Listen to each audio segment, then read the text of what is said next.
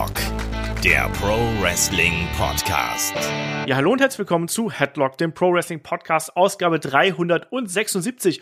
Heute sprechen wir über Kooperationen im Wrestling, wenn Promotions zusammenarbeiten. Dann natürlich ganz aktuell über die Zusammenarbeit von AEW, Impact und New Japan und wie groß die Chancen sind, dass WWE da vielleicht auch irgendwann mal in diesen Regionen mit einsteigen würde. Mein Name ist Olaf Bleich, ich bin euer Host. Bei mir ist auf einer Seite der David Kloß von MannTV. Wunderschönen guten Tag, David. Hallo. Und in der anderen Leitung, da ist der Alexander Flöter. Wunderschönen guten Tag. Hallihallo, wunderschön, was auch immer. Ich bin nicht von MannTV, weil mein Avatar ist rosa. Alex, woher könnte man dich kennen? Du bist nicht so regelmäßig hier zugegen, aber du bist ja trotzdem jemand, den man sowohl in der Podcast-Szene als auch in der Wrestling-Szene hier in Deutschland durchaus kennen könnte. Du, du schränkst immer schön ein dann hier in Deutschland. Ja, das ist absolut richtig. Ja, ich veranstalte ein bisschen selber mit Pro Wrestling Deutschland in Dresden, aktuell natürlich nicht. Aber äh, das ist so eine Geschichte, die, die haben wir angefangen vor eineinhalb Jahren, äh, mein Kollege und ich. Aber natürlich begleite ich das deutsche Wrestling mit Wrestling Plus schon deutlich länger. Und zuletzt habe ich Twitter für mich wieder entdeckt. Äh, nach über zehn Jahren angemeldet sein, habe ich festgestellt, dass man da twittern kann und dass das Leute lesen. Das finde ich total verblüffend. Deswegen mache ich das ab und zu unter Flöter mit OE. Das ist wichtig, weil Ö können die ja wieder nicht. Genau. Wir haben den einen, der sehr viel twittert, wir haben den anderen, der gar nicht twittert. Ich finde, das ist eine runde Sache hier. Ich twitter hier und da ein bisschen. Teufelzeug. Ich bin hier der ausgleichende Faktor. Wir sprechen heute über Kooperation im Wrestling und das ist natürlich auch was, wo sich äh, der Alex sehr, sehr gut auskennt und deswegen haben wir ihn dann natürlich auch hier gerne mit dazu geholt, um einfach dem Ganzen noch ein bisschen mehr Tiefe zu geben. An der Stelle bevor wir zum Hauptthema kommen, wie immer, geht ein Gruß raus und zwar an der Stelle an den Florian, der war nämlich crazy genug und hat bei Patreon von dem normalen Mitgliedschaft, der monatlichen Mitgliedschaft, auf die Jahresmitgliedschaft umgeschaltet. Dankeschön, Dankeschön dafür, weil es auch noch das ganz große Paket war, das Legendenpaket. Also äh, dicke Grüße gehen da an der Stelle raus und wenn ihr mögt und uns natürlich äh, unterstützen möchtet, unsere Arbeit hier wertschätzt, dann schaut gerne auf Patreon und auf Steady vorbei. Ganz viele exklusive Inhalte jetzt, ganz aktuell zuletzt die neue Breakout-Episode mit Ilya Dragunov da, auch mit Melanie Gray, ehemalige WXW Women's Championess am Mikrofon, die da uns noch ihre Expertise geliehen hat und zukünftig da auch regelmäßiger zu hören sein wird. Ähm, wir haben äh, die Preview zu AW Revolution gehabt und natürlich für die kommenden Wochen auch noch jede Menge mehr auf Lager. Also wenn ihr uns da ein bisschen finanziell unter die Arme greifen möchtet und vor allem auch ja, ein bisschen mehr Content noch von uns haben möchtet, dann schaut da unbedingt rein. Und wir hatten ja auch bei YouTube zum Beispiel die Predictions zu AEW Revolution und ähm, ja, Preview haben wir nächste Woche. Wird gut. Und dann kommen wir jetzt mal hier an der Stelle zum Hauptthema. Kooperation im Wrestling, wenn Promotions zusammenarbeiten. Das ist ja gerade ganz aktuell ein großes Thema. AEW und Impact, so hat's angefangen. Dann ist New Japan noch quasi nachgerückt und jetzt haben wir ein großes Kuddelmuddel und man weiß nie genau, wer wo wie auftritt und als Wrestling-Fan hat man da eine Menge Spaß dran. Aber David, an der Stelle vielleicht erstmal die Frage, wieso sollten Wrestling-Promotions eigentlich zusammenarbeiten? Die sind doch eigentlich Konkurrenten, könnte man meinen. Das ist richtig. Es kommt halt drauf an, oder es gibt mehrere Arten, Gründe, weshalb man das machen sollte, meiner Meinung nach. Es gibt dann halt den Ansatz, wir wollen mehr Reichweite generieren, weil ich glaube, kein Wrestling-Fan der Welt hat genug Freizeit, um sich alle Weeklies und alle Promotions anzuschauen, sondern sie haben halt, du hast die AEW-Fans, beispielsweise jetzt hier Beispiel, und du hast TNA-Fans. Wenn der Gedankengang ist, Reichweite steigern, kann man drauf spekulieren, dass wir halt quasi von beiden Bubbles welche rüberziehen, zu jeder Promotion. Das wäre halt das Reichweitending. Du kannst halt auch Storyline-mäßig äh, für Aufmerksamkeit sorgen, indem du halt äh, Sachen vermischt. Du kannst aber auch eigentlich auf rein aufs Talent gesehen sagen, das ist noch nicht mehr im Frontend, beziehungsweise das, was man halt im Fernsehen sieht. Du kannst ja auch im Backstage-Bereich machen. Du sagst, ja, wir arbeiten zusammen dahingehend, dass ihr die Talents fördert. Bei uns werden die vielleicht dann größer gepusht oder wir schieben auch mal einen Star rüber, der bringt dann euren Talents etwas bei. Gibt halt verschiedene Ansätze. Wichtig ist halt dabei eigentlich immer nur bei jeder Kooperation, beide müssen davon profitieren. Genau, das ist auch so ein Ding. Alex, wieso arbeiten Promotions zusammen? Weil es keinen Grund gibt, äh, das nicht zu tun, meines Erachtens. Also wenn wir jetzt mal ein bisschen vom, vom ganz großen Mainstream Wrestling vielleicht weggehen, also WWE ist ein anderes Thema, aber gerade im Intim-Bereich und auch im deutschen Bereich ist es ja gar nicht anders möglich, denn äh, selten äh, haben Wrestler wirklich exklusive Verträge. Ja, das kommt bei uns im Indie-Bereich äh, einfach nicht vor. Ja, dementsprechend macht es einfach Sinn, dass man mit anderen Ko äh, ja, Promotions kooperiert und mit anderen Leuten sich austauscht, um einfach zu schauen, gibt es Überschneidungspunkte, wo man zusammenarbeiten kann. Da kann es ganz banale Gründe geben, zum Beispiel Anreisen. Ja, ähm, das das passiert dann natürlich, wenn äh, Talent äh, vielleicht bei uns äh, bei einer Show ist und nächsten Tag woanders äh, bei einer anderen Promotion, dann kann es sinnvoll sein, sich abzustimmen und ein Auto voll zu machen und dahin zu schicken, um es mal auf der ganz kleinen Ebene zu bringen. Also auch sowas spielt damit rein. Ähm, David hat es aber auch gerade richtig gesagt, es ist sehr, sehr viel Know-how-Transfer, der hier stattfindet und der auch stattfinden sollte. Deswegen ähm, ist es immer sinnvoll, irgendwie zusammenzuarbeiten, zu arbeiten, um das große Ganze, nämlich das Wrestling als solches, größer zu machen. Und dann macht es Sinn. Du hast gerade die Reiserei angesprochen. Das ist ja gerade was, was im Indie-Bereich natürlich ganz besonders wichtig ist. Und das hat man ja auch schon bei der WXW beispielsweise gehört, dass man da mit Partner-Promotions, für mich auch sogar aus England oder ähm, aus anderen Regionen Europas, dass man da gesagt hat, hier, wir holen diesen einen Wrestler aus den USA, den holen wir rüber und wir teilen uns dann quasi äh, die Flugkosten und der tritt an einem Tag, tritt er bei uns auf, am anderen Tag tritt er bei euch auf. Wir haben beide einen Draw, wir haben beide einen großen Namen, den wir auf die Plakate packen können. Und da haben wir beide was von im Endeffekt. Und natürlich, was ihr gerade richtig gesagt habt, ähm, der Faktor ähm, Know-how, Wissen ist ja in vielerlei Hinsicht ähm, absolut wichtig. Also es geht ja so weit, dass man zum Beispiel auch wenn wir über die Möglichkeiten, die Kooperationen bieten, sprechen. Das geht ja so weit, dass man auch einfach ähm, Students, also aus, noch junge Wrestler austauschen kann. Wenn eine Trainingshalle äh, vorhanden ist, eine Trainingsschule vorhanden ist, dann schickt man die bei den äh, ja, Partnern einfach zum Training und lässt sie da trainieren unter anderen Coaches. Davon lernen sie eben auch einen anderen Stil, gerade wenn man ins Ausland geht. Wir haben das bei der WXW erlebt, wo Leute nach Mexiko gegangen sind und auch in die USA und ich weiß nicht wohin.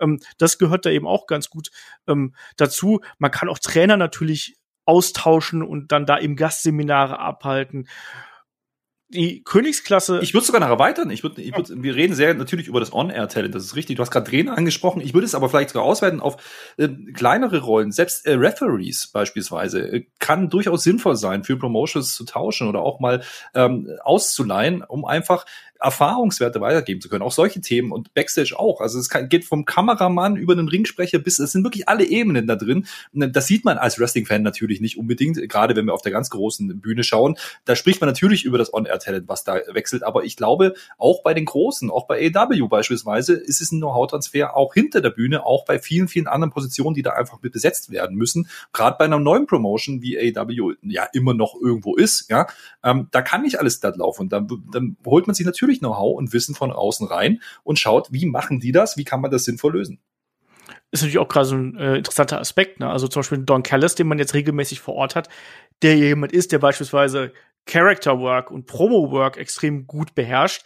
Ich glaube auch, dass der, der kommt ja nicht nur an und macht seinen Job und setzt sich dann wieder ins Auto und fährt wieder, sondern der wird ja auch Backstage mit den Leuten Kontakt haben. Und ich glaube auch, dass das eben was ist, ähm, wo du dann diese Partnerschaft nutzen kannst, um zum einen dein, dein On-Screen Produkt, was du eben hast, AEW Dynamite, ähm, Impact und wie es nicht alles heißt, um das dann eben zu verbessern. Und zugleich holst du dann eben aber auch Leute dazu, die dann die Jungen zur Seite nehmen können, können sagen, mal, ich habe dich gesehen, ich finde das total cool, was du machst, aber versuch mal das, das und dies. Und das heißt zwar nicht unbedingt immer, dass das immer bedeutet, dass das unbedingt besser macht, aber ich glaube, so zusätzlicher Input irgendwo kann da schon durchaus helfen. Und äh, das ist ja wirklich dann auch was. Und Alex, ähm, du bist auch bei WXW Now so ein bisschen äh, da am, am Mauschel im Hintergrund. das hast du schön gesagt. da, da, muss man auch sagen, ähm, Kooperationen können ja auch nicht nur On-Screen-Talent, ähm, äh, sonstiges äh, Backstage-Helfer, Interviewer, Ringrichter und ich weiß nicht was alles sein. Das können ja auch schlichtweg einfach die Videobibliotheken sein. Wenn es irgendwie ähm, so Streaming-Dienste wie WXW Now gibt, große Plattformen, auch da kann man drüber ja Partnerschaften schließen. Auch das passiert natürlich, klar, da gibt es natürlich dann auch entsprechende Verträge, ne, damit das ausgestrahlt wird, was wird monetarisiert, welche, welchen Anteil bekommen äh, die Partner-Promotions, die dann da drauf laufen. Das wird beim WWE-Network auch nicht anders sein.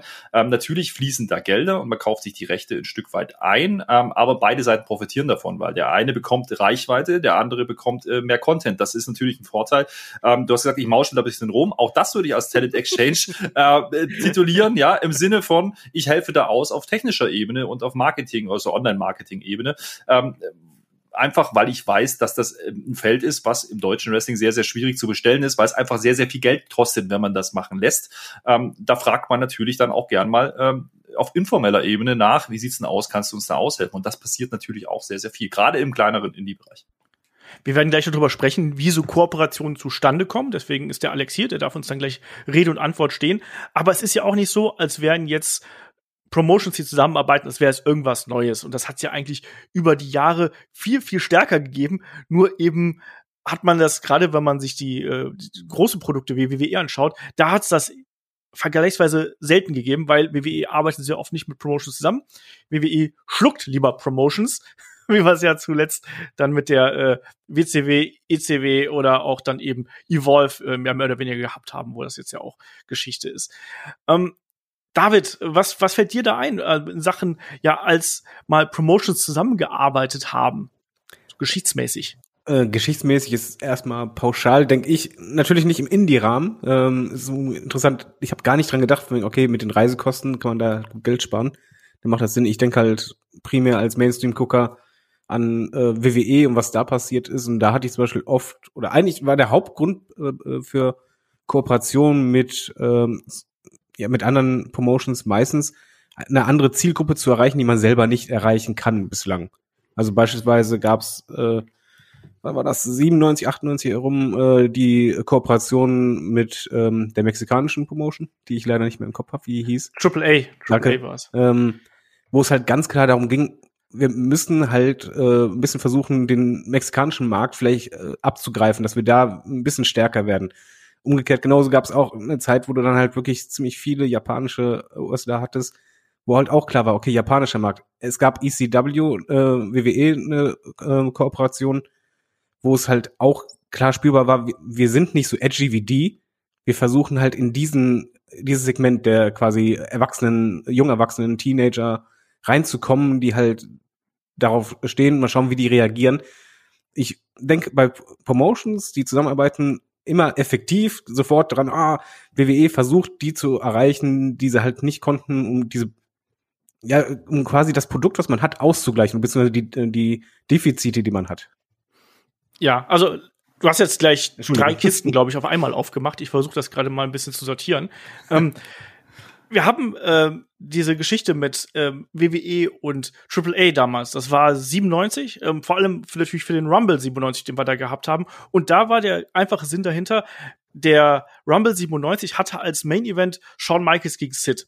Sollte im Alamo Dome stattfinden in San Antonio, riesengroße Halle und man hat sich Sorgen drum gemacht, ob man denn hier die Halle ausverkaufen würde. Und zu dem Zweck hat man dann eben mit AAA zusammengearbeitet und hat diverse Wrestler mit reingeholt. Es gab auch die, die Minis unter anderem. Also wir haben Leute wie ein Hector Garza gesehen, Heavy Metal, Pero Aguayo und Mil Mascaras. Und Mil Mascaras im Royal Rumble Match zu sehen, das war für viele ja Latino-Fans natürlich damals auch ein Grund, sich da nochmal eine Karte zu holen, weil du wolltest da eben auch diese Möglichkeiten von äh, Dream Matches äh, sehen. Und wenn du ähm, die ECW ansprichst, da sind ja auch wirklich Gelder geflossen. Also WWE hat ja damals auch nicht nur für den Talent Exchange, äh, hat ja auch Geld dafür bezahlt. Also da hat man ja gesagt, man bringt Talent rüber, im Gegenzug hat ähm, ECW dann eben auch äh, einen gewissen Geldbetrag bekommen, dass man zum Beispiel Tuco Scorpio hinterher abgegeben hat, so als Beispiel. Und ähm, Alex, bei WWE, ECW damals gab es ja auch noch einen ganz anderen handfesten Grund, und das war die Konkurrenz durch WCW damals. Richtig, das wollte ich äh, auch reinwerfen. Das war natürlich eine andere Gemengelage damals. Äh, ECW kam immer stärker aus, auf. WCW hat richtig Geld in die Hand genommen zu der Zeit und WWE hat ja ein bisschen am Tropf gehangen, finanziell auch. Und äh, musste natürlich schauen, wie man diese Lücken füllen kann. Und äh, auch, wo David gerade erzählte, ne, man gleicht da so ein bisschen das aus, was man nicht hat. Das hat ja auch WCW getan, denn die haben am, am Anfang auch viele Mexikaner beispielsweise eingebunden. Das war nicht immer, immer äh, Kooperation, es war gerade Anfang der 90er Jahre auch oftmals mit Japan der Fall. Und äh, daraus ist im Endeffekt die Cruiserweight Division entstanden, die damals dann dafür gesorgt hat, zu großen Teil auch, dass WCW ja auch einschaltquotentechnisch voranging. Und dementsprechend ähm, musste WWE ein bisschen umdenken und hat dann eben versucht, mit ECW was aufzubauen. Das, ich weiß gar nicht mehr, wie lang das ging. So vom Gefühl her war das vielleicht ein halbes Jahr, wenn überhaupt. Aber ich kann mich daran erinnern, dass es eben dann Veranstaltungen gab, ähm, wo dann eben die ECW-Leute äh, auf einmal im Publikum saßen, ja, und dann gab es Matches und dann gab es ein bisschen Verwirrung. Was wollen die hier? Und das, das waren so ein bisschen die Anfänge, so ein bisschen von der Invasion-Storyline. Ähm, wo man das eigentlich schon gemacht hat. Das hat man dann auch relativ schnell wieder sein gelassen, wenn ich das noch richtig im Kopf habe. Aber das gab es natürlich und diese Kooperation hat meines Erachtens eigentlich eher ECW genutzt, äh, auf die Landkarte zu bringen, äh, als WWE wirklich davon was hatte. Aber ähm, ist es deswegen eine schlechte Kooperation gewesen? Nein, denn ich glaube, das hat dazu beigetragen, dass WWE wirklich gesehen hat, okay, wir müssen, wie du sagtest, äh, edgier werden, wir müssen äh, unser Produkt umstellen. Und das war sicherlich ein, ein erstes Konzept und ein erster Ansatz dazu. Es ist ja genau. auch so, daraus ist ja auch quasi äh, entstanden, dass dann WWF ja immer mehr ECW-Talents unter Vertrag nahm. Das kam, das kam ein bisschen später dann tatsächlich. Aber man hat natürlich da gemerkt, dass man. Ja, aber du, aber du merkst ja, äh, Entschuldigung fürs ins Wort fallen, aber du merkst ja trotzdem, wie sich jemand verhält. Wenn du halt vorher nur von ECW gehört hast, du kriegst ja mit, wie verhalten sie sich dir gegenüber, wie professionell sind sie. Du hast halt, ist ja wie bei der Firma genauso, wenn du einfach mal die ganzen äh, wichtigen Personen kennenlernst, selbst wenn du da nicht direkt arbeiten möchtest, ist es halt deutlich einfacher, später da äh, Fuß zu fassen, wenn du überzeugt hast. Ich, ich würde das sogar ein bisschen vergleichen mit, mit, der, mit der normalen Arbeitswelt, um das mal so auszudrücken. Ähm, wenn ein großer Konzern heutzutage ein Startup kauft, dann ist das genau dieser Ansatz. Ja? Ähm, um einfach frisches Blut in diese Guerilla-Gedanken reinzubringen, denn ECW war alles andere nur nicht professionell Backstage. Und äh, genau dieses bisschen Input hat dann vielleicht geholfen, um das eigene Produkt, was vielleicht sehr starr war, umzustellen. Also ist eine Mutmaßung natürlich, aber ähm, sowas kann natürlich helfen, um ja sich selber auch den Spiegel vorzuhalten und zu schauen, okay, was machen die denn anders wie wir? Und äh, das hat man sicherlich auch genutzt. Und man hat ja hier auch, gerade wenn wir dieses Beispiel WWE und ECW zu der damaligen Zeit nehmen, also wir sprechen hier von einem Zeitrahmen, Alex war gerade nicht ganz sicher, das war ungefähr von Februar 1997 bis Dezember, also ein bisschen mehr als ein Dreivierteljahr. Halbes Jahr, sage ich ja. Ja, genau. ähm, und da gab es ja, wie gesagt, mehrere äh, Geschichten hin und her. Ne? Also wir haben dann Rob Van Dam und Sabu gesehen, die beispielsweise bei ähm, der bei Raw gewesen sind. Und ich weiß, dass ich damals total geflasht gewesen bin, als beispielsweise auch die Eliminators aufgetaucht sind bei Raw oder ähm, solche Leute. Ne? Und wir haben es angesprochen, es gab dann auch ähm, Wrestler, die in der ersten Reihe gesessen haben, ähm, beim House Pay-Per-View, wo dann, äh, wo es ja auch so ein Brawl gegeben hat, all solche Geschichten. Und dem gegenüber stand dann beispielsweise auch, also während ECW halt wirklich sein Top-Talent geschickt hat, ist ja von WWE-Seiten ein Jerry Lawler rübergegangen und hat da ja eine, eine Storyline gehabt. Nicht unbedingt, um die geilsten Wrestling-Matches zu bestreiten, sondern weil er eben für Tradition stand und für ja, diese, diese Provokation, die es dann eben auch von ihm gegeben hat. Und er konnte damals sowas. Und da hat er dann auch gut reingepasst. Natürlich, am Ende hat dann äh, die ECW ähm, auf eigenem Grund gewonnen, aber trotzdem war das, zumindest für ECW, war das eine große Nummer. Und äh, Alex hat es auch gerade richtig gesagt. Also auf jeden Fall hat die ECW zu dem Zeitpunkt da deutlich mehr von profitiert, weil WWE war eben damals eher noch auf Findungs, auf dem Findungsweg zur neuen Persönlichkeit, zu dieser Attitude-Era. Da hat es damit angefangen und man hat sich da so ein bisschen was von der ECW abgeschaut und wollte zugleich schon mal was von der jüngeren Zielgruppe, die die Promotion ja angezogen hat. Da wollte man einfach ein bisschen was abhaben. Es hat nur so bedingt für WWE funktioniert, sage ich einfach mal. Aber was hier vielleicht auch noch interessant ist, wo wir gerade ähm, eine Promotion wie New Japan ja auch aktuell ähm, recht prominent gefeatured haben, die Verbindung zu der ähm, alten WCW damals, da gab es auch eine riesengroße Kooperation. Das war ja nicht nur Talent Exchange, sondern die haben ja auch gemeinsam Shows veranstaltet. Also nur so als ein Beispiel, die ähm, Supershows damals zwischen 91 und 93, die da stattgefunden haben. Und dann die großen Main-Events, wirklich mit Dream-Matches im Hauptkampf. Also wenn man dann sich sowas überlegt bei, bei der ersten Supershow, da stehen dann Ric Flair und Tatsumi Fujinami sich gegenüber. Und das ist ein Title-for-Title-Match um den NWA World Heavyweight Championship und den IWGP Heavyweight Championship. Ich meine, viel größer geht's nicht mehr, muss man ganz klar so sagen. Bei Super Show 3 war Sting gegen Hiroshi Hase, bei Super Show 2 war es, äh, die Steiner Brothers gegen Sting und den Great Muta. Und das fand dann eben auch im Tokyo Dome statt. Und Tokyo Dome ist heutzutage ja die Heimat von Wrestle Kingdom und da gehen dann mal eben ja, 50 bis 60.000 Zuschauern, je nachdem, ob man die offizielle oder die ich sag's mal, realistische Angabe nimmt, ähm, Zuschauer gehen da eben rein. Und das waren absolut gigantische Veranstaltungen. Ähm, hat man zwischendurch auch noch bei einer Starcade äh, mal gemacht, die aber eher so, naja, grenzwertig weggekommen ist, muss man äh, leider sagen. Die kam nicht ganz so gut an. Aber es war eben auch eine Möglichkeit, einen zusätzlichen Farbtupfer einfach reinzubringen, gerade für die smarten Wrestling-Fans. Und das ist nämlich dann auch die Frage, ähm, David, wenn so Kooperationen stattfinden, gerade mit vielleicht, ich sag's jetzt mal, ähm, äh, mit, mit Promotions von, von außerhalb, wie New Japan zum Beispiel, eine japanische Promotion, mit der man nicht so firm ist, oder mit kleineren Promotions, trifft das dann den wirklich dann noch deine, deine Kernzielgruppe oder greifst du eigentlich damit eher die smarten Fans auf? Ich glaube, sowohl als auch ist möglich. Also primär greifst du auf jeden Fall die, die smarten Fans ab, weil die sind halt informierter, die, kenne dann auch die Wrestler, das Mainstream-Publikum wird sich halt auch fragen, wer ist das oder was ist das für eine Company? Ich habe davon noch nichts gehört oder kaum was gehört und da springt halt für mich der wichtigste Punkt ein, den ich von, vergessen habe zu erwähnen. Wenn du eine Kooperation machst, die halt auch vor der Kamera sichtbar ist, ist eine Sache super wichtig und die Basis für Erfolg oder Nicht-Erfolg für mich, das ist die Gleichstellung der Kooperation, äh, der, der Promotions.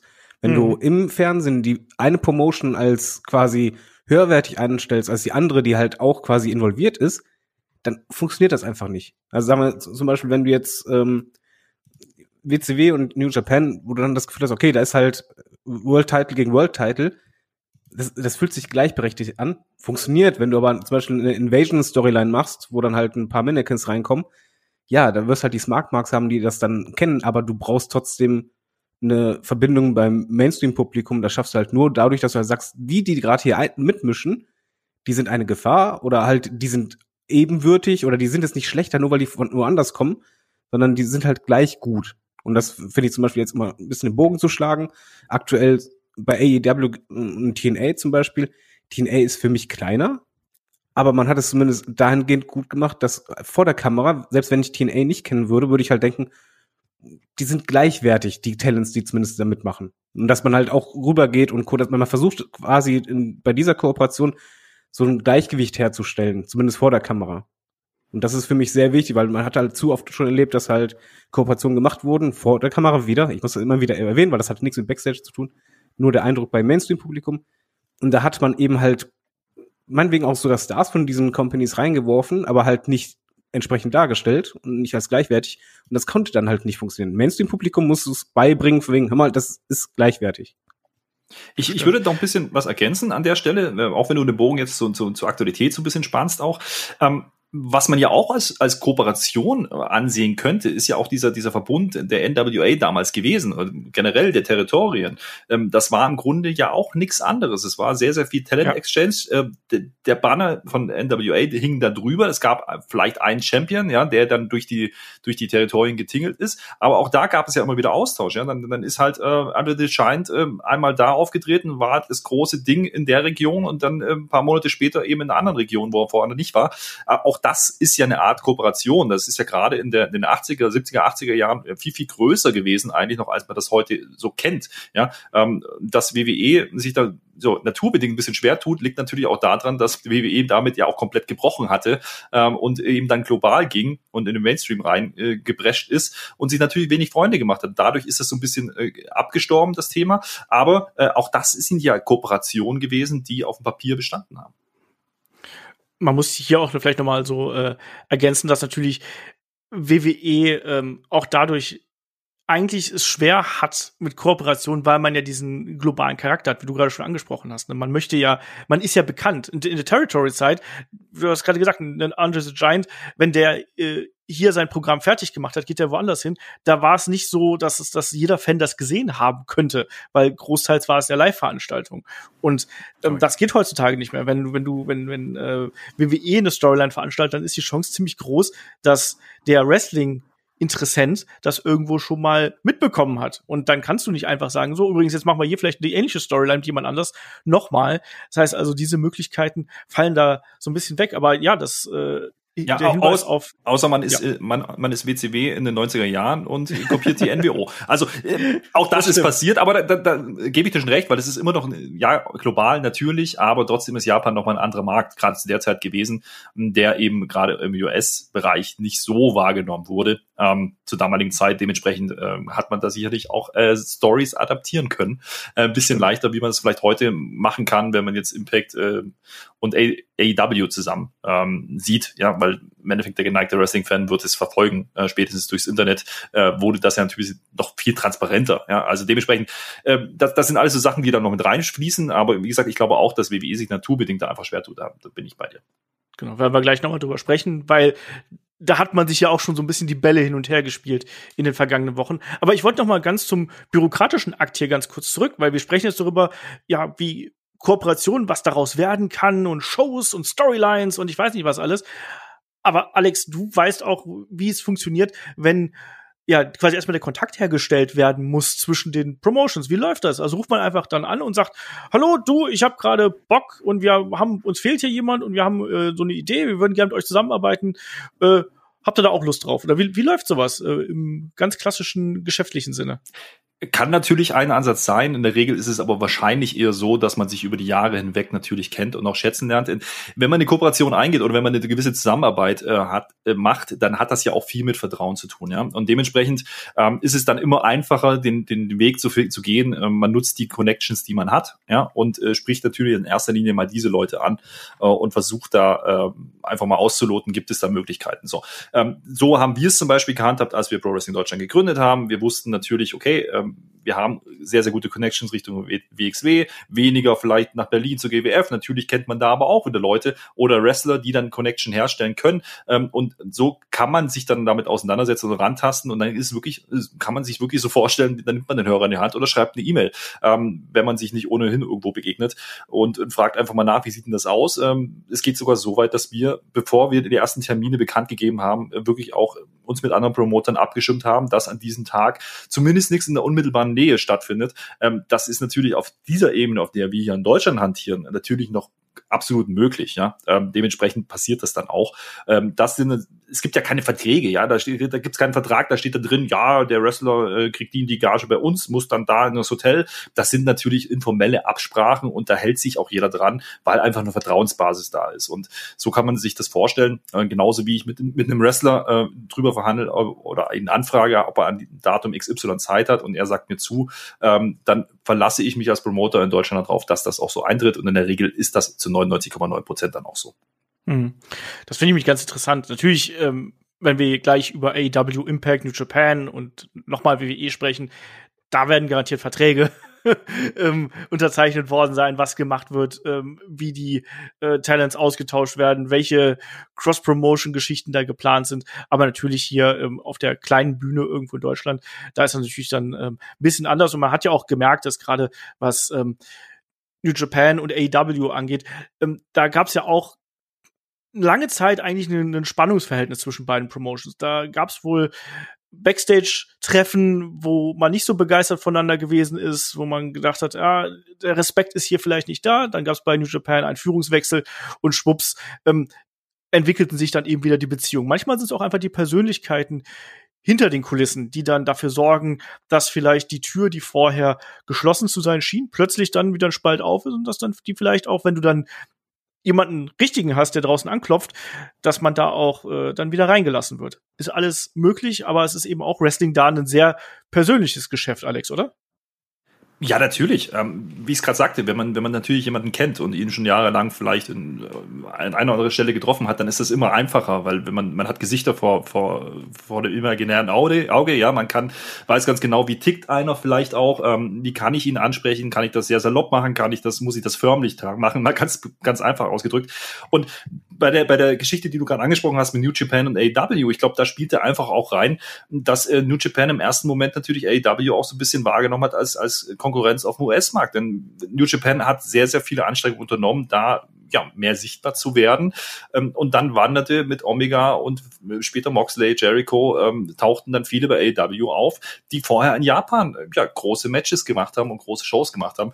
Ähm, natürlich äh, stößt das nicht unbedingt auf, auf Gegenliebe zunächst, ja, und man weiß ja auch nicht, wie offen sind die wirklich, ja, die können ja viel erzählen, äh, aber es gab keine Erfahrungswerte. Also das ist natürlich ist einfach ein Prozess, ein Annäherungsprozess, der stattfinden muss, äh, und da wird man sicherlich nicht äh, sein größtes äh, Zugpferd äh, gleich gerne abgeben, äh, in der Hoffnung, dass man dann vielleicht mal ja den einen oder anderen Wrestler nach Japan bekommt. Das ist natürlich äh, logisch. Also äh, es ist schon so. Äh, sehr, sehr viel passiert das sicherlich informell und äh, gerade auch über die Wrestler, die vor Ort sind. Kenny Omega hat lange in Japan gelebt, äh, hat lange für New Japan auch ge gewirkt. Ähm, natürlich sind da Connections da und wie du gerade sagst, da muss dann halt auch der Richtige anklopfen und nicht äh, irgendjemand, der dann ein Business machen möchte, sondern es ist dann manchmal sehr, sehr viel persönlicher, als man vielleicht glauben mag. Bei New Japan war es ja auch so der Fall, die suchen ja schon seit Jahren irgendwie einen Partner damit man irgendwie stärker in den US-Markt reinkommt. Das war ja früher, war es ja dann noch ähm, Ring of Honor, wo man äh, lange Zeit eine Kooperation mit gehabt hat, auch ja die e eher eine äh, schlechtere, ja. ja, genau. Äh, da hat man ja auch die Bullet Club Storyline, hat man dann ja auch quasi äh, bei New Japan ja gestartet und ist dann ja auch mit, mit der ganzen Bullet Club Geschichte Richtung Ring of Honor gegangen und hat dann eben da auch große Shows miteinander veranstaltet. Ne? Aber Ring of Honor hat nun mal eben nicht die Zugkraft und auch nicht den, den Rückhalt, den finanziellen Rückhalt, den einen äh, ja, AEW beispielsweise jetzt hat oder geschweige denn auch ein WWE oder WCW zu, äh, zu den 90ern oder sonst irgendwas. Das war ja schon eine ganz andere Kiste ich finde das ganz interessant, wie sowas dann ähm, auch gerade hinter den Kulissen da ausgedealt wird. Aber kommen wir mal zu dem aktuellen Business hier. David hat ja gerade schon so ein bisschen angesprochen. AW, Impact und New Japan. Da kommt es wirklich drauf an, wie äh, die dargestellt werden. Und deswegen frage ich einfach mal, David, wie gefällt dir das denn bis jetzt, was da passiert ist? Weil es ist ja auch so, Private Party waren drüber bei, drüben bei ähm, bei Impact beispielsweise haben wir gesehen, wir haben ähm, Finn Juice gesehen von New Japan, die bei Impact gewesen sind. Wir haben die Good Brothers, die bei AEW gewesen sind und dass wir quasi so eine Art den Club wieder da haben, den Bullet Club irgendwo so mit Andeutungen für uns super kluge Fans mit den Young Bucks zusammen und man spielt da ja schon extrem mit den ganzen Anspielungen, die wir da haben. Ähm, ich weiß, du bist gar nicht so in diesem Bullet Club Ding drin. Also, wie gefällt dir das? Hm, ich bin noch ein bisschen unentschlossen. Ich finde die Idee dahinter erstmal unfassbar klug, weil ähm, ich, jetzt kommt ein bisschen längerer Monolog, also lehnt euch zurück, es tut mir leid, es geht gerade nicht anders. Ich finde, es ist erst einmal eine riesig, äh, eine riesig kluge Aktion in Sachen Image-Schärfung. AEW ist halt momentan so die Company für die Internet-Darlings. Äh, er, ja, das ist halt so die Smart Marks, ja, böse WWE, weil ist ja generell, man ist immer gegen die Monopolstellung. Also man schlägt sich gerade auf die Seite äh, gerne von den aufstrebenden äh, Konkurrenten. Das ist halt AEW einfach, man vergleicht Ratings und Co. Dann hast du halt schon diesen Punkt und dann kommt halt Impact dazu. Oder erstmal denkst, okay, da sind halt erstmal Talents auch, die man kennt. Äh, selbst wenn du Impact nicht schaust, du hast schon mal von denen gehört, du hast dann äh, zusätzlich noch das Gefühl, äh, da kommt halt nicht nur Erfahrung ein bisschen hin und her, sondern auch, man hilft sich in einer schwierigen Zeit. Es mag halt banal klingen, aber in der Corona-Krise kommt es halt vom, von der PR her so rüber, okay, die beiden Companies halten zusammen. Und äh, das ist erstmal ein positiver Effekt. Dann kommt New Japan dazu, wo du einfach denkst, okay, das ist eine verdammt große Liga, die gucke ich vielleicht nicht, aber ich weiß, dass das echt riesig groß ist in, in Asien und schicken dann auch noch jemand drüber, wie beispielsweise in Kenta, den sogar ich vom Namen her kenne, das heißt schon was. Und dann hast du nicht nur das Gefühl, okay, da, da helfen sich zwei Promotions, sondern irgendwie äh, ja bündeln sich so die kleinen, die unter WWE sind, ein bisschen zusammen und wirken dadurch größer. Und äh, nicht nur auf klassische Art, dass man sagt, okay, wir konzentrieren uns auf AEW, sondern es ist, für mich fühlt es sich halt an wie dieses gleichmäßige Hin- und Herschieben.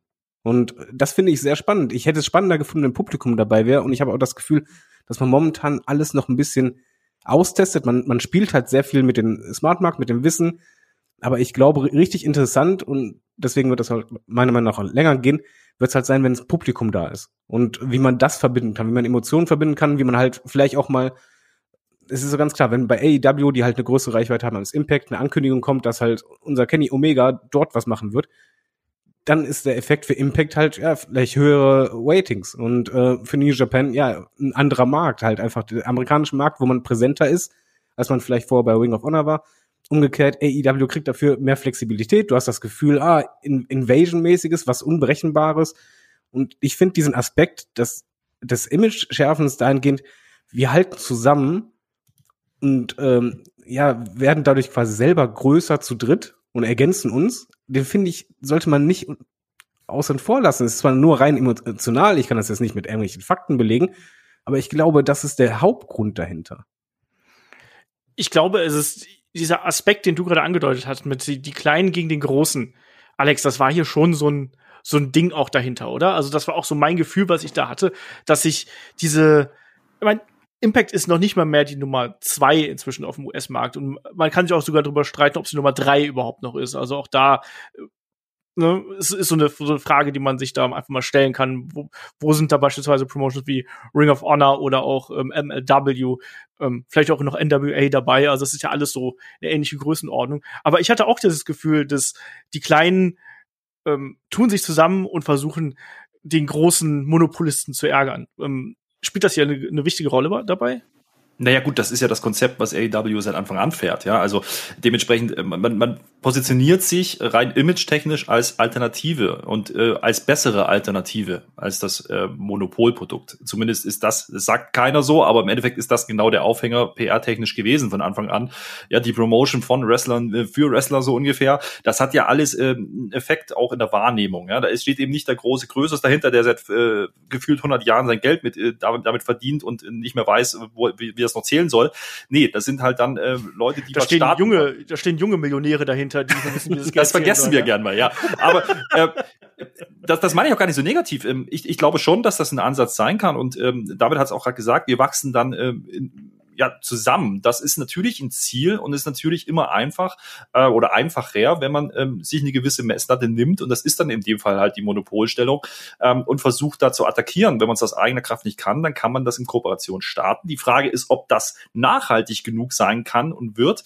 Ähm, dass das dann auch wirklich einen Effekt hat. Denn bisher bleibt er meines Erachtens, zumindest was die Ratings angeht, noch aus. Ähm, was aber sehr interessant ist in diesem Zusammenhang ist, ähm, ich finde, du hast gerade so was so ein bisschen einzuordnen, ja, wo steht denn Impact eigentlich gerade? Ähm, rein vom qualitativ, qualitativen Thema her, finde ich, ähm, hat Impact ja eigentlich das letzte Jahr sehr, sehr ordentlich abgeliefert. Es wird nicht, nicht, nicht mehr werten so wahrgenommen. Das ist vielleicht eher das Problem. Und Corona hat irgendwie so ein bisschen äh, dafür gesorgt, dass naja, egal wie groß die Promotions eigentlich sind, es doch wieder am Ende ein bisschen gleicher war, denn es gab einfach keine großen Hallen mehr, es gab keine großen Settings mehr auf einmal, es gab keine, keine großen Reaktionen, wenn sie nicht vom Band kamen. So, dementsprechend ähm, war das, das ursprünglichste überhaupt, nämlich der Ring und die Action da drin im Mittelpunkt. Und da war es komplett egal, wie, wie groß der Banner war, der ursprünglich da drüber hing. Und das äh, ist natürlich ein interessanter Ansatz. Und das dann versuchen zu bündeln, kann ein Weg sein. Ähm, ich glaube aber trotzdem auch hier bei dieser Kooperation, dass Impact eigentlich der, der, Gewinner ist, äh, also zumindest aus jetziger Sicht, denn Impact bekommt auf einmal die Möglichkeit, wieder mit New Japan zu arbeiten. Da gab es ja auch Verwürfnisse in der Vergangenheit. Man hat lange Zeit nichts mehr gemacht miteinander. Und äh, auch da gab es einen neuen Führungswechsel, das wissen wir alles. Ähm, und ich glaube, durch AEW ist diese Tür jetzt wieder aufgegangen, ein Stück weit auch wenn man nach außen immer sagt, okay, das ist, es sind zwei parallele Geschichten, die da gelaufen sein sollen, wie auch immer. Es ist, glaube ich, förderlich gewesen, dass da einfach ein großer Player jetzt dazugekommen ist, der was angestoßen hat. So. Aber und genau der Punkt ist ja, äh, Impact profitiert theoretisch am meisten davon. Andererseits ist aber genau das, was du halt sagst, die Wahrnehmung bei uns äh, Hardcore-Fans. Weil wir alle wissen, okay, AEW ist halt quasi der große Player, der Impact hilft.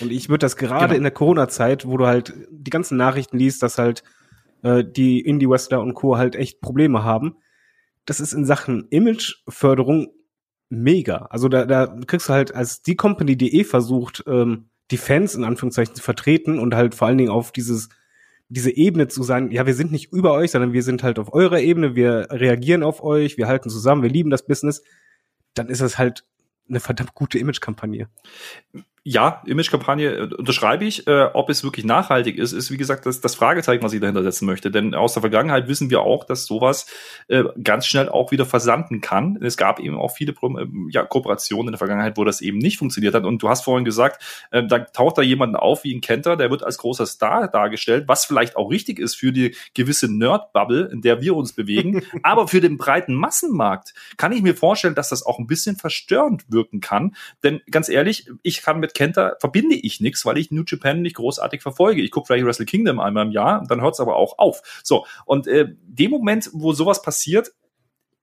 kann es auch dafür sorgen, dass ich vom Produkt ein Stück weit weggehe, weil ich sage, okay, das ist nicht mehr unbedingt das AEW, wie ich es eigentlich sehen wollte. Also da, das sind immer zwei Seiten, die man hier betrachten muss. Und eine Image-Kampagne gut und schön, wenn am Ende die Ratings ausbleiben, weil da Leute im Ring stehen, die einfach keine Connection herstellen können mit dem Publikum, dann haben sie ein Problem. Und dann wird das ganz schnell wieder gecancelt werden. Andersrum äh, kann es aber natürlich auch gut gehen. Also das brauchen wir ja nicht, nicht wegreden. Ja, aber das ist ja das, was ich meine. Ich habe auch momentan das Gefühl, man, man probiert jetzt aus, ähm, wie ist die beste Balance, wie übertreibt man es nicht oder wie stellt man das richtig dar. Ich glaube, dass jetzt die Kooperation noch nicht so umgesetzt ist, wie man das vielleicht vorhat. Man ist eher in so einer Findungsphase. Und die Frage ist halt genau das, was du sagst. Was kommt denn dabei heraus? Macht es dann Sinn? Kriegt man eine Lösung hin, wo man sagt, oh, okay, das funktioniert richtig gut? Äh, man versucht für mich äh, auch irgendwie eine eigene Bubble zu erreichen. Man versucht gar nicht den Mainstream zu erreichen, sondern quasi die Ja, Zielgruppen das würde ich, von. würde ich nochmal hinterfragen. also ich- äh, für mich ist AEW genauso ein großes Wirtschaftsunternehmen. Also äh, auch wenn man, wenn, wenn wir diese Idylle gerne sehen, ja, und, und, und hochhalten möchten, dass da Wrestler jetzt was gestartet haben, das stimmt alles. Das ist der Ursprung. Nein, nein, Trotzdem ich meine, ist, steht ich meine nur- Millionen dahinter. Ja. Du, du, nein, das ist an- andersrum ausgedrückt. Sie versuchen größer zu werden, aber in einem anderen Marktsegment.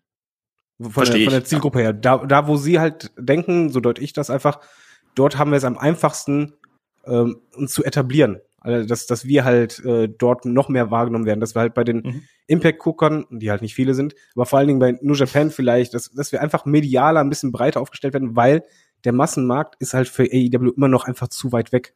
Das, das liegt halt einfach äh, an, an zu vielen Faktoren, gerade den weltweiten ähm, Fernsehdarstellungen oder, oder Times ähm, TV, die du halt hast. Das ist noch ein ganz, ganz langer Weg, aber das ist jetzt ein, ein kurzer Weg, wo du das eigentlich erreichen kannst, weil die Bubble um AEW, die ist halt, die wird groß, die wird auch immer, immer größer, langsam habe ich halt das Gefühl, aber du kannst halt gleich noch in zwei anderen Territorien mit abgreifen im Idealfall und halt was aufbauen. Aber die Frage ist halt wirklich einfach, wie wird man das umsetzen langfristig, ohne dass es halt auch, es darf ja auch nicht chaotisch sein. Du darfst auf keinen Fall, und das ist der Draht, äh, Drahtseilakt, es haben, dass du das Gefühl hast, okay, ich, ich bin AEW-Fan beispielsweise, ich gucke nur Dynamite, ich verpasse etwas komplett Wichtiges, wenn ich nicht drüber schalte. Das darf nicht passieren. Dann, dann wird es ganz schnell, äh, ja, dass jemand abspringt, weil du einfach nicht die Zeit hast oder das nicht geguckt hast, du hast nicht die Lust, das zu gucken und dadurch verlieren die, äh, verlierst du vielleicht ganze Zusammenhänge. da, da sprichst du einen sehr wichtigen Punkt an, glaube ich. Ähm, ich glaube, wir neigen ganz oft dazu, ähm, das, das 0 auf 15 Publikum so ein bisschen zu überschätzen, ähm, was die ganzen Hintergrundstories angeht. Ähm, Olaf hat es vorhin angesprochen, Bullet Club war so ein Beispiel. Ja, Ähm, Das mag sein, dass das für, japanisches Wrestling ein Riesending war. Man hat das dann auf US-Boden fortgeführt. Man deutet jetzt immer wieder an, dass es da was gab. Aber ich äh, kann nicht abschätzen, ob das wirklich so viele nachvollziehen können. Und da geht AEW einen sehr, sehr interessanten Weg, der aber auch gefährlich ist, weil wie du schon sagst, wenn ich wenn ich wenn ich den Touch verliere und wenn ich die Zusammenhänge nicht mehr genügend darstellen kann, ähm, bediene ich zwar diese Smart Marks, das ist richtig, aber komme vielleicht auch nicht dem eigentlichen Ziel näher und das sollte eigentlich das Ziel sein, den Massenmarkt äh, zu erreichen. Und da bin ich noch sehr, sehr skeptisch, ob das dann wirklich bei, äh, dazu beiträgt, zumindest was die Japan, äh, japanische äh, Kooperation angeht. Bei Impact sehe ich es ein bisschen anders. Ähm, da bin ich bei dir, wenn du sagst, okay, man fischt ein bisschen im anderen Territorium ähm, und kann vielleicht Leute rüberziehen und umgedreht, dann profitieren beide von, man kann zusammenwachsen. Japan würde ich da ein Stück weit, ein Stück weit einklammern. Ich glaube übrigens, weil ich muss auch mal wieder einschalten, ihr redet die ganze Zeit. Ich glaub, Ach, Olaf, du bist auch noch da. ja, genau. Das ist so selten, dass ich so wenig reden muss wie heute. Ist ja ganz merkwürdig irgendwie. Ähm, nee, man muss ja auch dazu sagen, dass, ihr habt gerade das Stichwort Pandemie angesprochen. Ich glaube, dass wenn es eben die Pandemie nicht geben würde, ich glaube, dass da auch äh, gerade was New Japan angeht, natürlich noch viel, viel mehr möglich wäre. Im Endeffekt kannst du ja derzeit nur Talent verwenden, auch in diesen ganzen äh, Cross-Promotion-Geschichten, die eben dann in den USA leben. Denn, ähm, Kenta zum Beispiel konnte nur deswegen ähm, bei AEW auftreten, weil man jetzt zum einen natürlich das Match bei äh, New Japan Strong ähm, promoten wollte und zum anderen aber, weil der, der wohnt ja in Florida, genauso wie Finjuice. Das war ja auch so ein Ding. Und du kannst eben jetzt mit Han nicht so viele ähm, Japaner irgendwo rüberholen, aber da ist natürlich dann auch im Nachgang mehr Möglichkeiten. So geil wir aber, da bin ich auch bei euch, so geil wir beispielsweise alle jetzt sagen würden, Mensch, hier Ibushi gegen Kenny Omega gegeneinander, das will ich sehen ich glaube auch, dass man damit nicht unbedingt den Mainstream ähm, Markt erreichen wird. Und das will man, glaube ich, in dem Falle auch gar nicht, sondern man möchte damit einfach die Wrestling-Welt durchrütteln. Man möchte da äh, eine, ähm, eine Ergebnis irgendwo haben. Und ich denke, bei AEW haben wir viele moderne Traditionalisten, so nenne ich es einfach mal. Leute, die das moderne Wrestling befürworten, aber eben auch immer wieder zurückblicken. Und allen voran natürlich da jemand wie Cody Rhodes. Und ich wage jetzt mal eine Prognose, dass wir in, äh, sag mal, innerhalb von den nächsten, ich sag mal, zwei Jahren, dass wir wenigstens eine ähm, Veranstaltung bekommen, wo AEW und New Japan aufeinandertreffen. Das auch in Japan. Da bin ich mir auch relativ sicher, dass wir da eine Möglichkeit kriegen. Und wenn es eben nur, nur in Anführungsstrichen, Wrestle Kingdom ist, wo dann äh, AEW-Wrestler auftreten. Wie, wie Alex gerade schon gesagt hat, früher waren ja Großteil der äh, der Main-Event-Riege von AEW waren ja früher äh, Mainstays bei ähm, bei New Japan. Sei es jetzt äh, auch, auch die Young Bucks, die wurden gerade nicht genannt. Cody war da und ich weiß nicht, wer noch alles da war. Äh, Lance Archer jetzt zuletzt auch. Also wie viele Leute da dabei sind. Ich will jetzt hier keine Vollständigkeitsliste machen oder sonst irgendwas, sondern es geht einfach nur darum zu zeigen, das sind unglaublich viele Talente und die, die Lust ist da und natürlich kann AW jetzt mit dieser Plattform, die man in den USA hat, neue Leute ähm, an das ähm, New Japan Produkt ranbringen. New Japan hat ja auch zuletzt einen kleineren TV-Vertrag in den USA gehabt und möchte dafür natürlich auch ein Standing bekommen. Also das ist schon ganz spannend und wir haben es gerade gesagt, wir haben jetzt so einen Block auf der einen Seite und wir haben aber natürlich auch noch den WWE-Block auf der anderen Seite, Alex. Wir haben ja da auch noch WWE, die ja äh, vor einigen Jahren angefangen haben, hier in Europa sich breit zu machen und Kooperationen beispielsweise mit äh, ICW, mit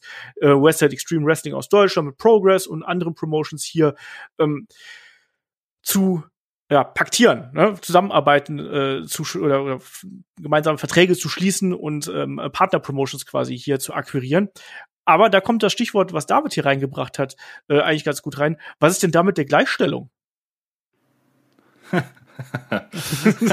Was ist mit der Gleichstellung? Das ist das Problem. Wir wissen nicht, welche Verträge wirklich existieren. Also wir wissen, ähm, dass es äh, gewisse Bildrechte gibt, die äh, verkauft worden sind von äh, Promotions an WWE. Deswegen laufen die auf dem Network. Ja, das ist natürlich eine finanzielle Absicherung auch für die für die europäischen Promotions gerade in der jetzigen Zeit nicht zu verachten wahrscheinlich. Ähm, und äh, dennoch weiß keiner so richtig, ähm, wie tief äh, nimmt WWE wirklich Einfluss auf diese, diese selbstständigen Promotions. Ja, also ich glaube schon, dass es kein Zufall ist, äh, dass äh, beispielsweise Progress oder WXW relativ zeitgleich in Isolationsblase äh, TV-Shows produzieren. Das passiert natürlich nicht ohne Grund.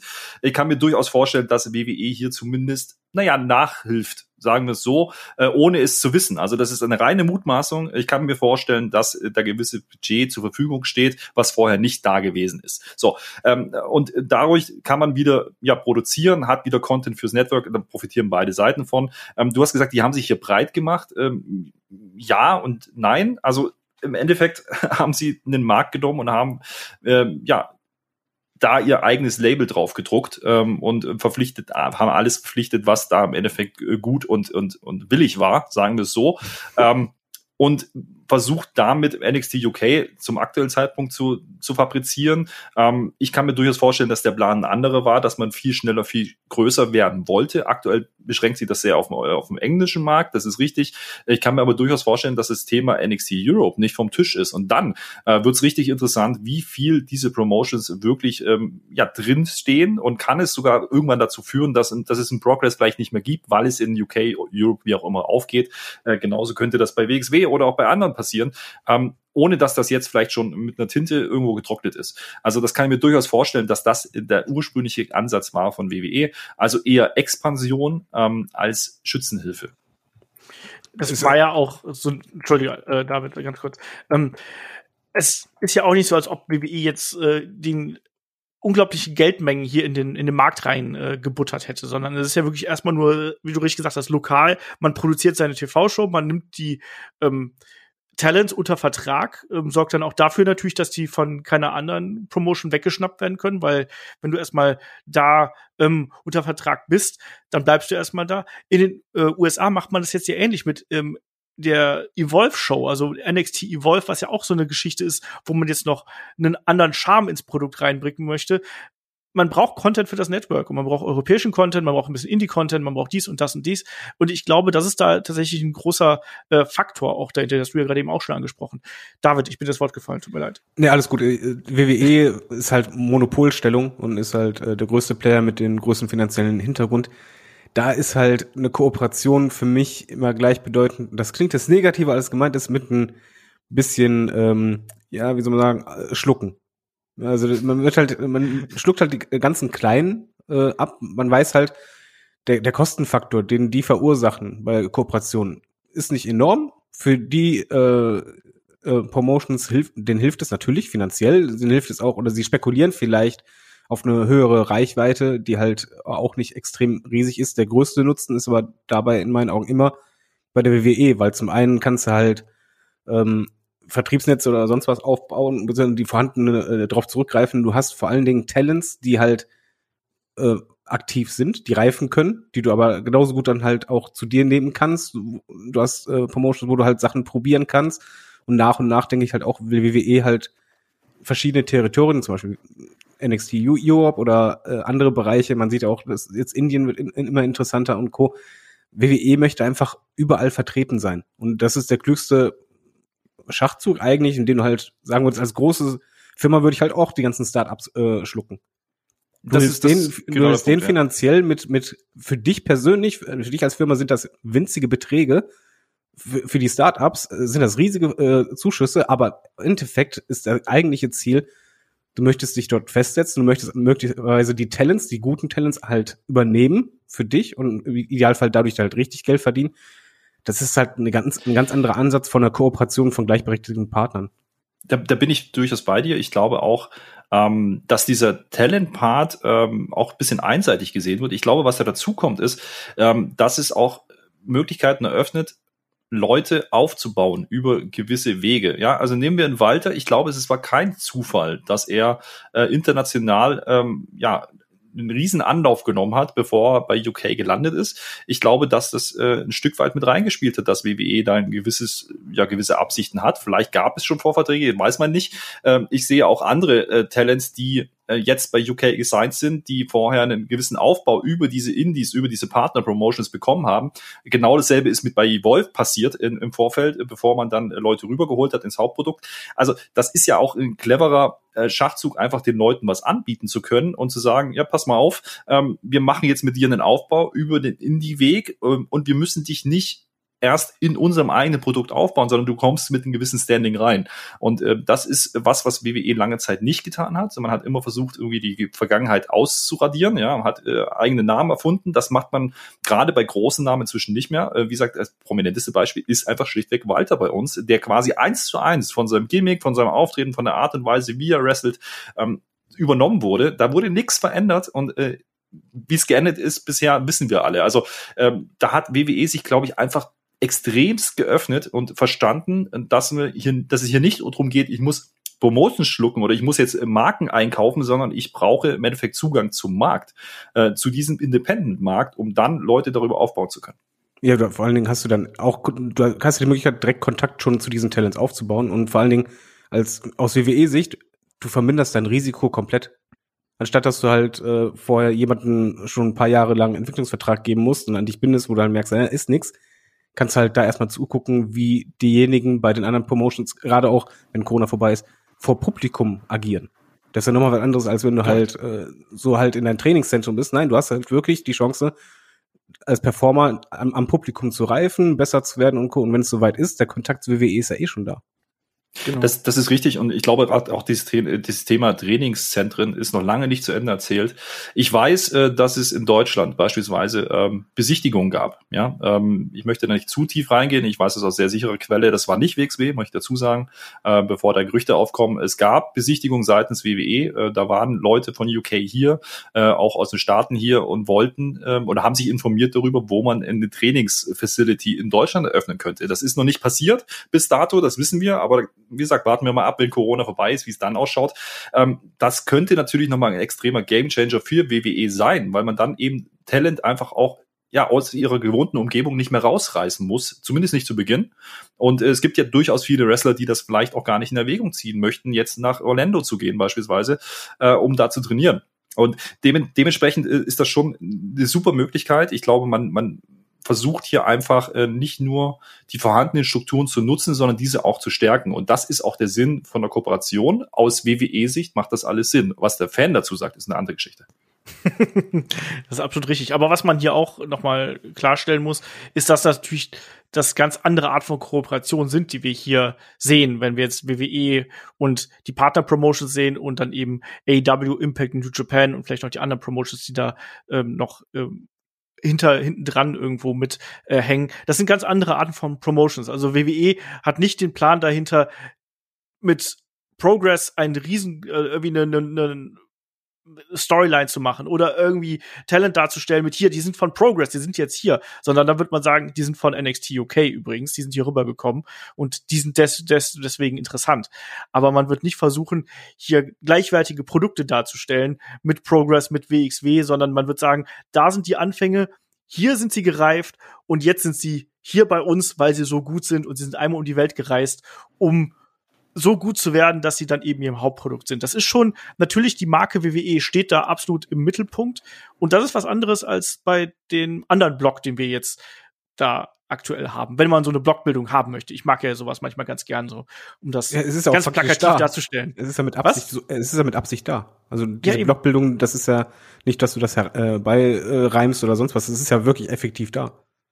Genau. Und deswegen ist hier die Frage, weil es gab ja dann auch diese Interviews mit sowohl mit Tony Khan als auch mit John Moxley, als auch mit Triple H und ah, ja, auch ja, Vince McMahon wurde zitiert. Bekommen wir irgendwann einmal eine Kooperation mit AEW und WWE? Weil da gibt's auch verschiedene Aussagen. John Moxley hat zuletzt gesagt, never ever, es lohnt gar nicht darüber zu sprechen. Also hat er wortwörtlich so gesagt. Ähm, Tony Khan hat gesagt, hey, hier diese die verbotene Tür, ja, die ist von meiner Seite immer auf. Da muss nur jemand hinten dran, hinten dran stehen und äh, die aufmachen. Und ein äh, Triple H hat auch angeblich gesagt, dass, also nicht angeblich, hat gesagt, dass äh, WWE offen wäre und selbst ein Vince McMahon soll für Kooperation offener sein, als man das in der Vergangenheit noch gehabt hat. Gerade in den letzten 20 Jahren, sage ich mal. Alex, wie realistisch siehst du diese Chance? Es ist natürlich ein leichtes ähm, für Tony Khan, sich jetzt aktuell hinzustellen, zu sagen, ja, von unserer Seite, wir machen das gern. Ja, da sind wir wieder genau beim Thema Image. Ähm, das ist das, wie AEW wahrgenommen werden möchte. Ich glaube das sogar, wenn er das sagt, äh, dass er das nicht grundsätzlich ausschließt, äh, sondern das sogar im Bereich des Möglichen wäre. Ich glaube aber, er weiß ganz genau, dass WWE zum jetzigen Zeitpunkt das nicht tun wird. Und äh, dementsprechend stellt man dann natürlich einen Triple H hin, der so ein bisschen das WWE-Pendant darstellen soll, ja, für das neue, die neue WWE über NXT aufgebaut, über Jahre hinweg, ihn schön als, als Aushängeschild vorn rangestellt, damit eben so ein bisschen Druck von, von, von Vince vielleicht wegkommt, ähm, in, der, in der Außenwahrnehmung. Das ist, das ist, Politik, ja. Also für mich ist es nichts anderes wie Politik. Der eine sagt ja natürlich, der andere muss dann sagen ja natürlich und am Ende passiert gar nichts. Das würde nur dann passieren, wenn AEW wirklich und da meine ich wirklich eine richtige Konkurrenz im wirtschaftlichen Sinne zu WWE werden würde. Und da sind wir weit, weit weg, meines Erachtens. Dementsprechend äh, kann ich mir das nicht vorstellen. Dann wäre natürlich die Möglichkeit da, dass WWE, dass das äh, ja, WWE wieder diesen Weg geht, den man in der Vergangenheit oftmals schon gegangen ist, dass man erst mal mit jemand zusammenarbeitet, um dann später vielleicht ja mal zu gucken, ob man sie nicht schlucken kann. Also ich bin äh, da nicht sehr positiv gestimmt. Ich glaube, das ist zum jetzigen Zeitpunkt auch gar nicht sinnvoll für AEW, weil dann würde man genau dieses Alleinstellungsmerkmal, was man ja gerade versucht aufzubauen, komplett verlieren. David, wie sieht's bei dir aus? Äh, ich bin komplett bei ihm. Also ähm, es ist absolut nur Politik und dass Tony Khan das sagt, das ist es passt zu diesem Image, das muss er sagen, weil AEW ist halt einfach äh, bisschen die, so die menschliche Promotion vom Image her. Und Triple H, was soll er sagen? Wenn er sagt, nee, auf keinen Fall, äh, dann ist es halt dann wieder nur die Bestätigung, ah ja, böser Monopolist, na na na. Nee, das ist alles nur Politik, PR, bla bla. Und es würde auch gar keinen Sinn ergeben. Weil es, oder andersrum, ich gehe noch mal weiter, es würde nur Verlierer geben. AEW lebt momentan davon, dass halt meiner Meinung nach ist rein subjektiv ein sehr gutes Produkt aufgebaut wird und eine echte Alternative für Fans und das wird halt auch so wahrgenommen, dass du halt ein bisschen, ja, ich mag es immer nicht, wenn gegeneinander ausgespielt wird, weil ich auch WWE gucke. Wenn, wenn du mit WWE unzufrieden bist, kannst du ja uns gucken. Wir, wir bieten eine Alternative. Es ist auch ein bisschen gern dieses äh, Wir gegen euch. Wir sind die Aufstrebenden. Äh, wir sind die Underdogs. Das mag man ja generell. Man sympathisiert immer mit einem Underdog. So, in dem Moment, wenn du aber mit dem großen, Anführungszeichen, Feind kooperierst, bist du nicht mehr der Underdog. Dann kommt halt schnell dieses, ja, du hast deine Seele verkauft, äh, imagemäßig das, das wäre ein Eigentor. Umgekehrt, WWE, was, was hätten sie davon? Sie hätten nur das Risiko bei einer Kooperation, nicht beim Schlucken, sondern bei einer Kooperation, dass die Gefahr besteht, dass du halt quasi im Mainstream, wo AEW nicht drin ist, Werbung für deinen Konkurrenten machst und im blödesten Falle der Konkurrent auch noch überzeugt oder mehr überzeugt als du. Wie bei ECW in den 90er Jahren. Ja, und das, das wäre halt einfach, es gibt nur mögliche Eigentore für mich und ich, kann es mir halt nur vorstellen, eine Kooperation in dem Moment, wenn AEW echt finanziell vor der Wand steht. Und äh, das glaube ich halt nicht, dass es passiert. Das wäre ein Moment, wo dann AEW sagen müsste, okay, hier, äh, Kooperation, letzte Chance. Und umgekehrt, ähm, ja, bin ich bei Alex einfach, WWE würde es aus ihrer Sicht einfach eigentlich nur machen, wenn es halt eine ernste Konkurrenz ist, aber da glaube ich wiederum wird AEW nicht denselben, Anführungszeichen, Fehler machen wie WCW. Also nein, ich halte es komplett für ausgeschlossen, weil es macht keinen Sinn und sorry für den Monolog wieder. Also wirklich jetzt, also ausgeschlossen. Ja, ja nein, haben wir verstanden. Ich, ich wollte Nee, mal sagen, ich also, das. ich, ich möchte mal sagen, ausgeschlossen mit einem Ausrufezeichen. Olaf, wie siehst du Ich, das? ich setze auch eine Eins dahinter. Olaf, drittes Ausrufezeichen. Er macht eine Ja, Elf und dahinter. noch eine Eins dahinter. Äh, 1,11 und so. Nein, ihr habt alles gesagt. Ich sehe da auch gar keine Chance. Ich, das würde niemandem was bringen. Also AEW würde es vielleicht was bringen, aber WWE würde es nichts bringen. Und wenn du keine Perspektive dahinter hast, dann wird das auch nicht geschehen. Mal ganz von TV-Verträgen und anderen Geschichten abgesehen, die das wahrscheinlich absolut unmöglich machen, sehe ich da keinerlei Chance hinter. Und alles andere habt ihr gesagt. Ähm, Triple H musste sagen, ja, wir würden das auch machen, wenn die Möglichkeit da wäre, weil er ansonsten doof dastehen würde. Ansonsten wäre der Imageverlust wieder da und dann hat man wieder dieses Klischee, WWE, ja, die sind nur in ihrer eigenen Bubble und die sind so protective. Und de facto ist WWE protective. Das muss man auch mal ganz klar sagen. Die wollen ihre Marke groß machen. Denen geht es nicht darum, andere Marken groß zu machen, sondern die wollen größer werden. Die wollen ihre eigenen Werte steigern, ihren eigenen Aktienkurs steigern und nicht irgendwie dafür sorgen, dass jemand Kleines äh, nach oben kommt, sondern wenn sie jemand Kleines unterstützen, geht es darum, wie kann dieser Kleine uns im Nachgang helfen, damit wir wieder größer werden und damit wir anders werden und frischer werden und unser Produkt weiter ähm, modern halten können. Darum geht es im Endeffekt. Ich, ich, ich glaube, ich würde sogar noch einen draufsetzen. Ich glaube sogar, dass WWE gar nicht so wahnsinnig interessiert, was AEW aktuell macht. Ähm, nicht, weil sie es nicht ernst nehmen, sondern weil sie genau wissen, sie haben so viel Vorsprung, so viel Jahrzehnte Vorsprung, äh, die man nicht mal eben in ein, zwei Jahren ausgleichen können wird. Ja, dementsprechend äh, protective, ja, natürlich, aber auf der anderen Seite weiß man auch ganz genau einzuordnen, okay, das kann jetzt vielleicht für die Marke NXT ein Problem sein, ja, da stellen wir die halt dagegen, opfern das so ein bisschen, damit wir ein bisschen Einschlagquote nehmen, aber ist das wirklich ein Kampf? Nein, ist es nicht. Und rein aus Äh. Fansicht, ja, Moment, rein aus Fansicht, aus Fansicht, ja, ähm, ist es auch gar nicht so wünschenswert, dass die beiden kooperieren würden.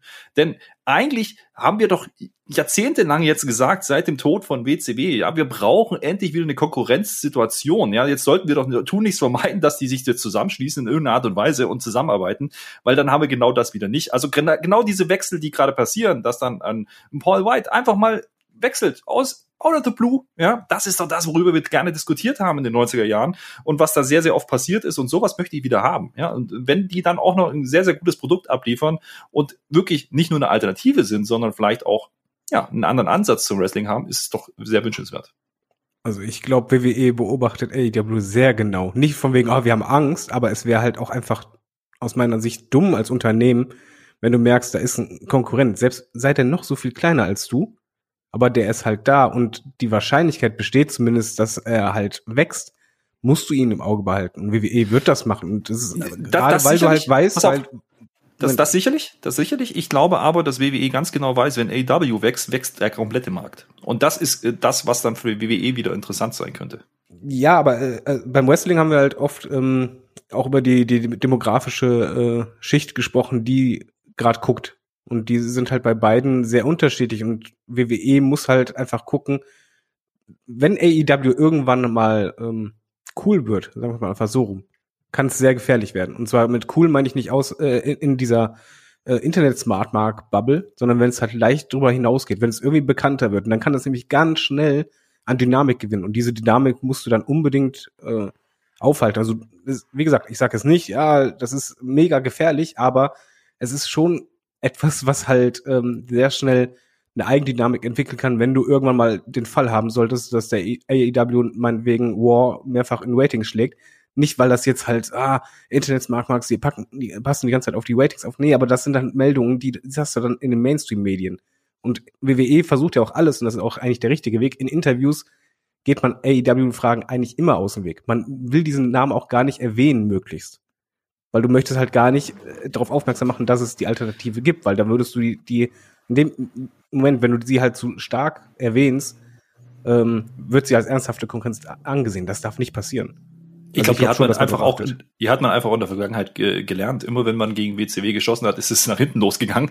Äh, dementsprechend ähm, hält man sich da bedeckt. Und du hast, äh, du hast vorhin eigentlich einen ganz wichtigen Fakt äh, gesagt schon. Und äh, die Marke äh, steht oder Olaf hat's gesagt, äh, steht bei WWE über allen. Und äh, sind wir ehrlich, für den, für den Mainstream-Fan, für die breite Masse ist WWE synonym zum Wrestling. Und äh, das wird AEW auch mit noch so guten Shows und noch so guten Ratings nicht innerhalb von ja. wenigen Jahren aufholen können. Da, da, da lege ich mich fest, dass AEW immer eine Alternative sein kann und auch gutes Produkt abliefern kann, aber sie werden WWE nicht in den nächsten 10, 20 Jahren vom Thron stoßen können. Da bin ich mir sicher und das weiß WWE auch.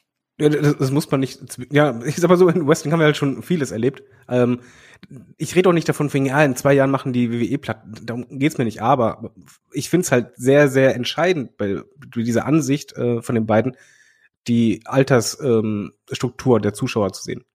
Weil das ist nämlich das, was dann in fünf bis zehn Jahren richtig starke Auswirkungen haben kann. Wenn du es schaffst als ähm, Promotion in der aktuell sehr jungen Zielgruppe äh, die Leute zu halten und die den Nachrücken mitzunehmen, und andersherum bei der anderen alten Zielgruppe, da fallen immer mehr nach und nach immer weg. Das ist normal, das ist bei jeder Show so. Dann hast du ganz schnell plötzlich äh, ein anderes Verhältnis, was entstehen kann, eine Dynamik, der sehr gefährlich ist. Ja, ich verstehe durchaus auch, was du, was du, was du da abziehst. Ich sehe aber die, die, die lang, äh, die, wie sage ich das, den langfristige Konsequenzen noch nicht äh, so akut, wie du das gerade beschreibst. Denn ähm, dass es gewisse Verschiebungen in, der, in der Demografie gibt, ähm, das ist richtig und das gab es in der Vergangenheit auch immer wieder und immer wieder ähm, hat man es geschafft, sich neu auszurichten. Also wenn, wenn das ein Problem wird, wenn WWE das als Problem wahrnehmen würde, dann würden sie sich äh, ja de dementsprechend äh, ja anders positionieren. Da bin ich mir ziemlich sicher. So clever sind sie. Da haben sie die Erfahrung einfach auch. Bei AEW äh, glaube ich, die sind einfach gut beraten, wenn sie das Ding, was sie jetzt machen, weitermachen und eben nicht nur, ich sage es jetzt ganz bewusst, nicht nur eine Alternative sind, sondern äh, in dem Moment, wo, wo ich immer davon spreche, es ist nur eine Alternative, mache ich mich ja schon kleiner. Ja, also das ist ja schon gar nicht, das, das sollte ja nicht das Ziel sein. Also äh, verstehen wir nicht falsch. Ich bin sofort dabei, wenn AEW es schafft, WWE mehr unter Druck zu setzen. Das unterschreibe ich sofort, das ist fürs Wrestling gut, aber das muss nicht unbedingt WWE im Umkehrschluss schaden. Das ist der Punkt, auf den ich hinaus möchte. So. Mann, Mann, Mann. Demnächst der David und Alex Diskussionspodcast.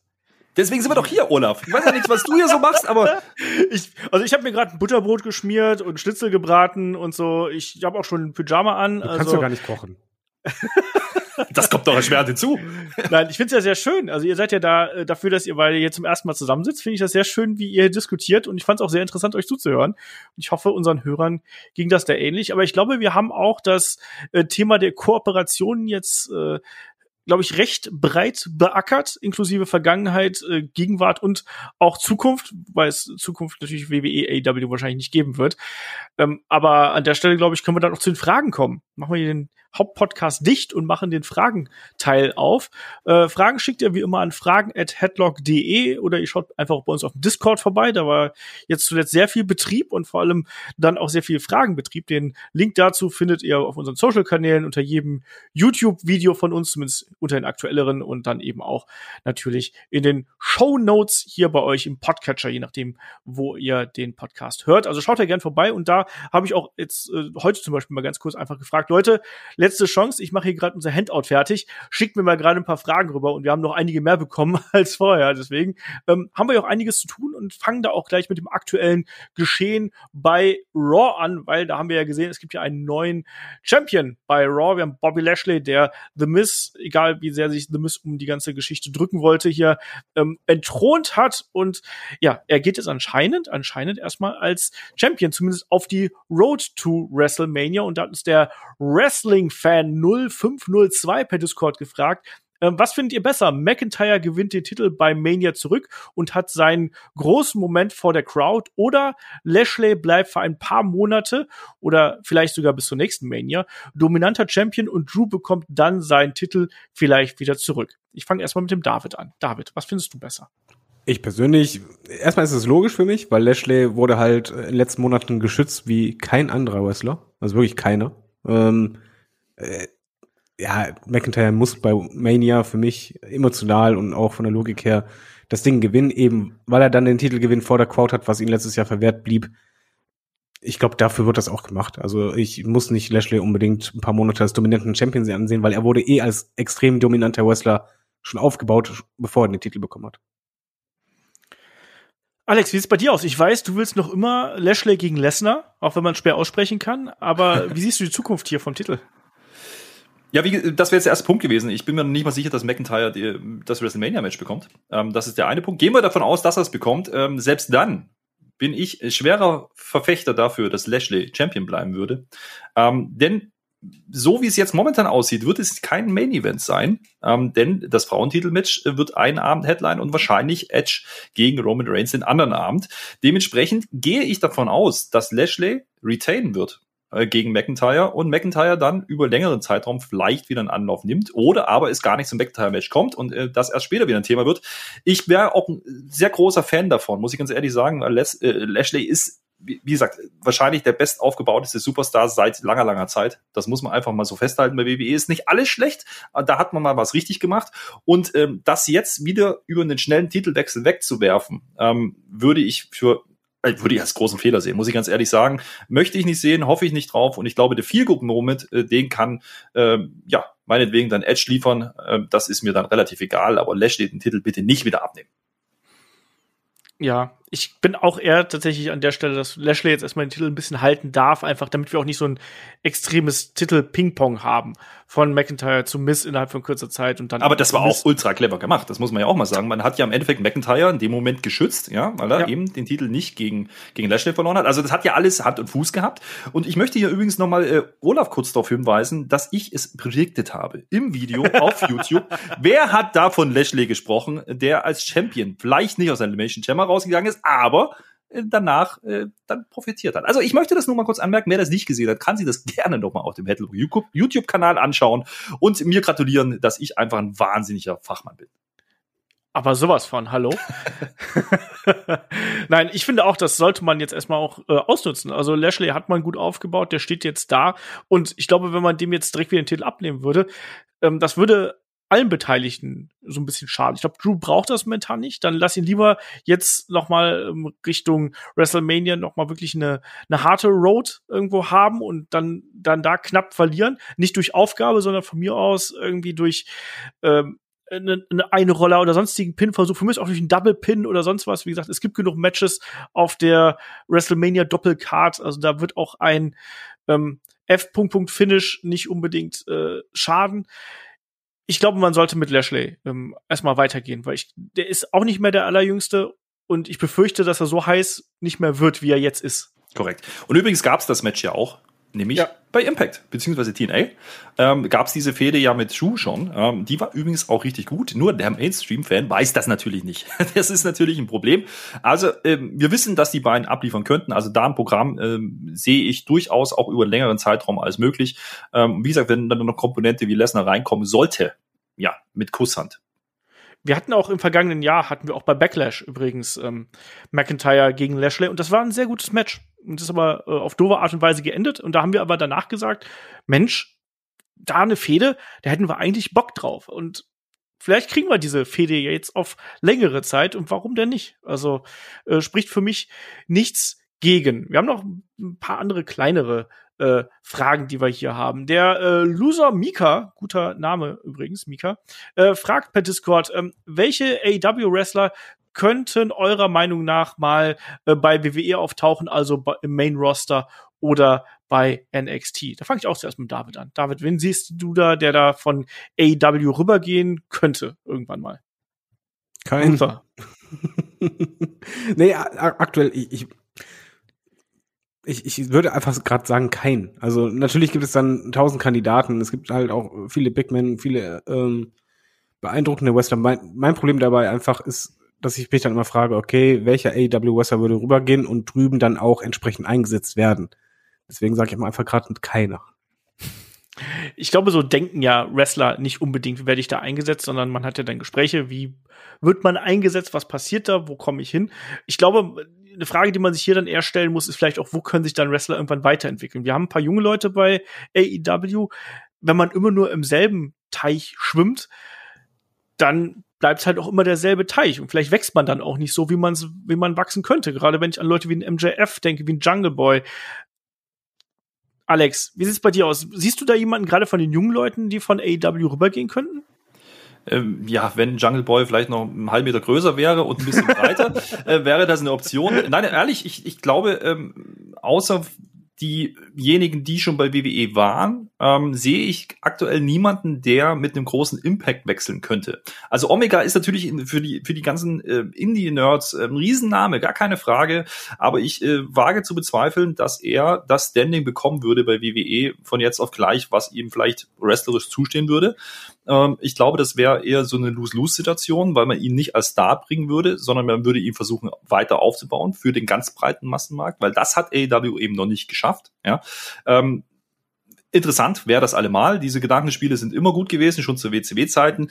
Da gibt es bestimmt Dream-Matches, die man machen könnte. Ich sehe aktuell aber auch von der jungen Garde keinen fertigen Wrestler, der rübergehen könnte und da wirklich einen Impact hätte.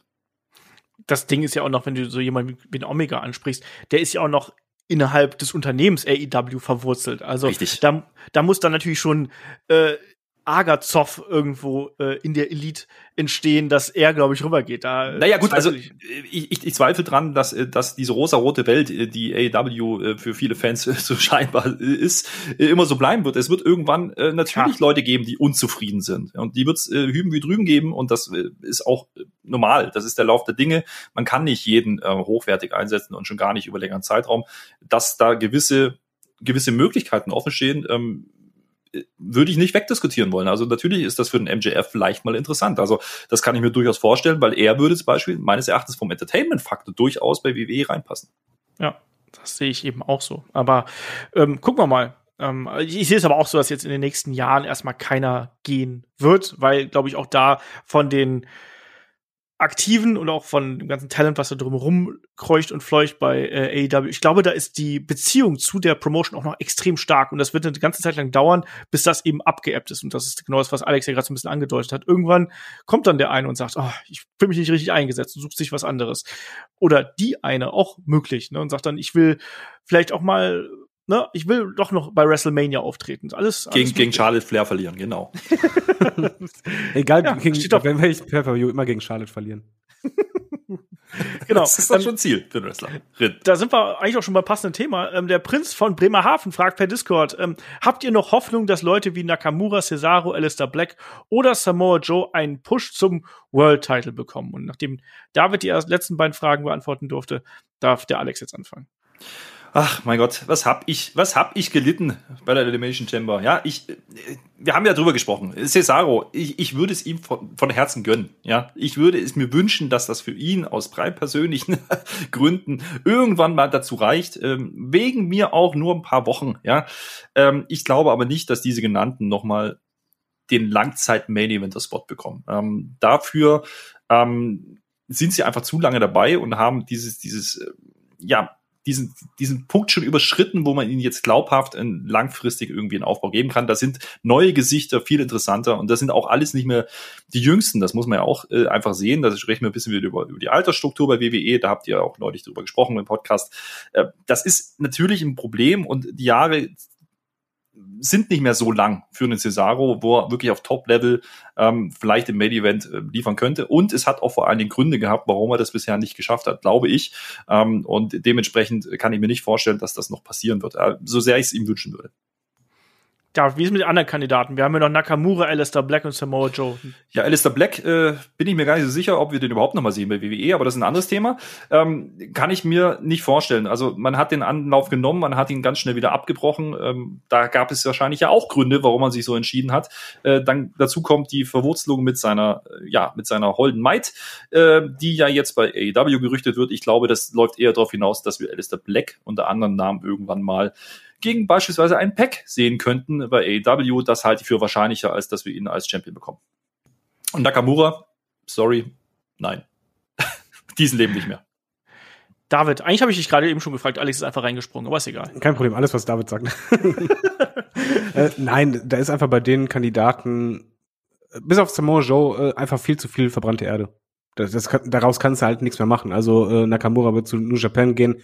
Er wird bei WWE nicht mehr äh, als der Star dargestellt werden, wo man erst dachte, er wird es halt, oder wo es auch anfangs der Fall war.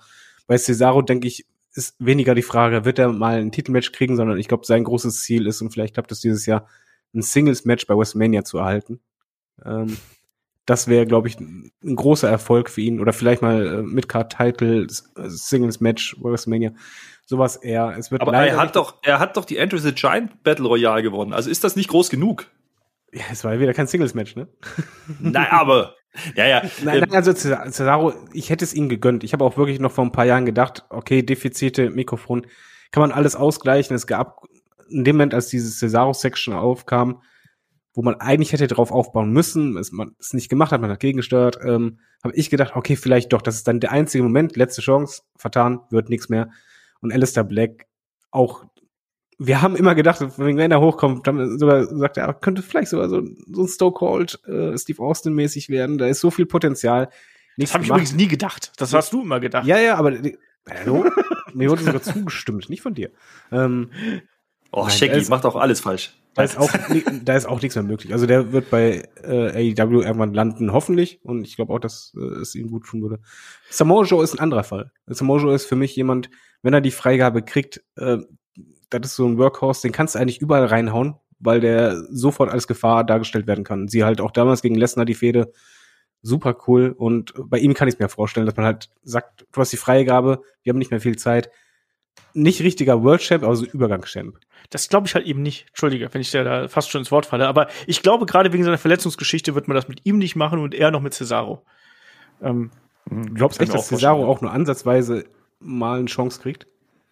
Ich kann es Ja, mir vorstellen, solange- aufgrund der Loyalität. Äh, Ich erinnere Ja. da an Kofi Kingston, ja. Also ähm, da hat man ähnliches gemacht.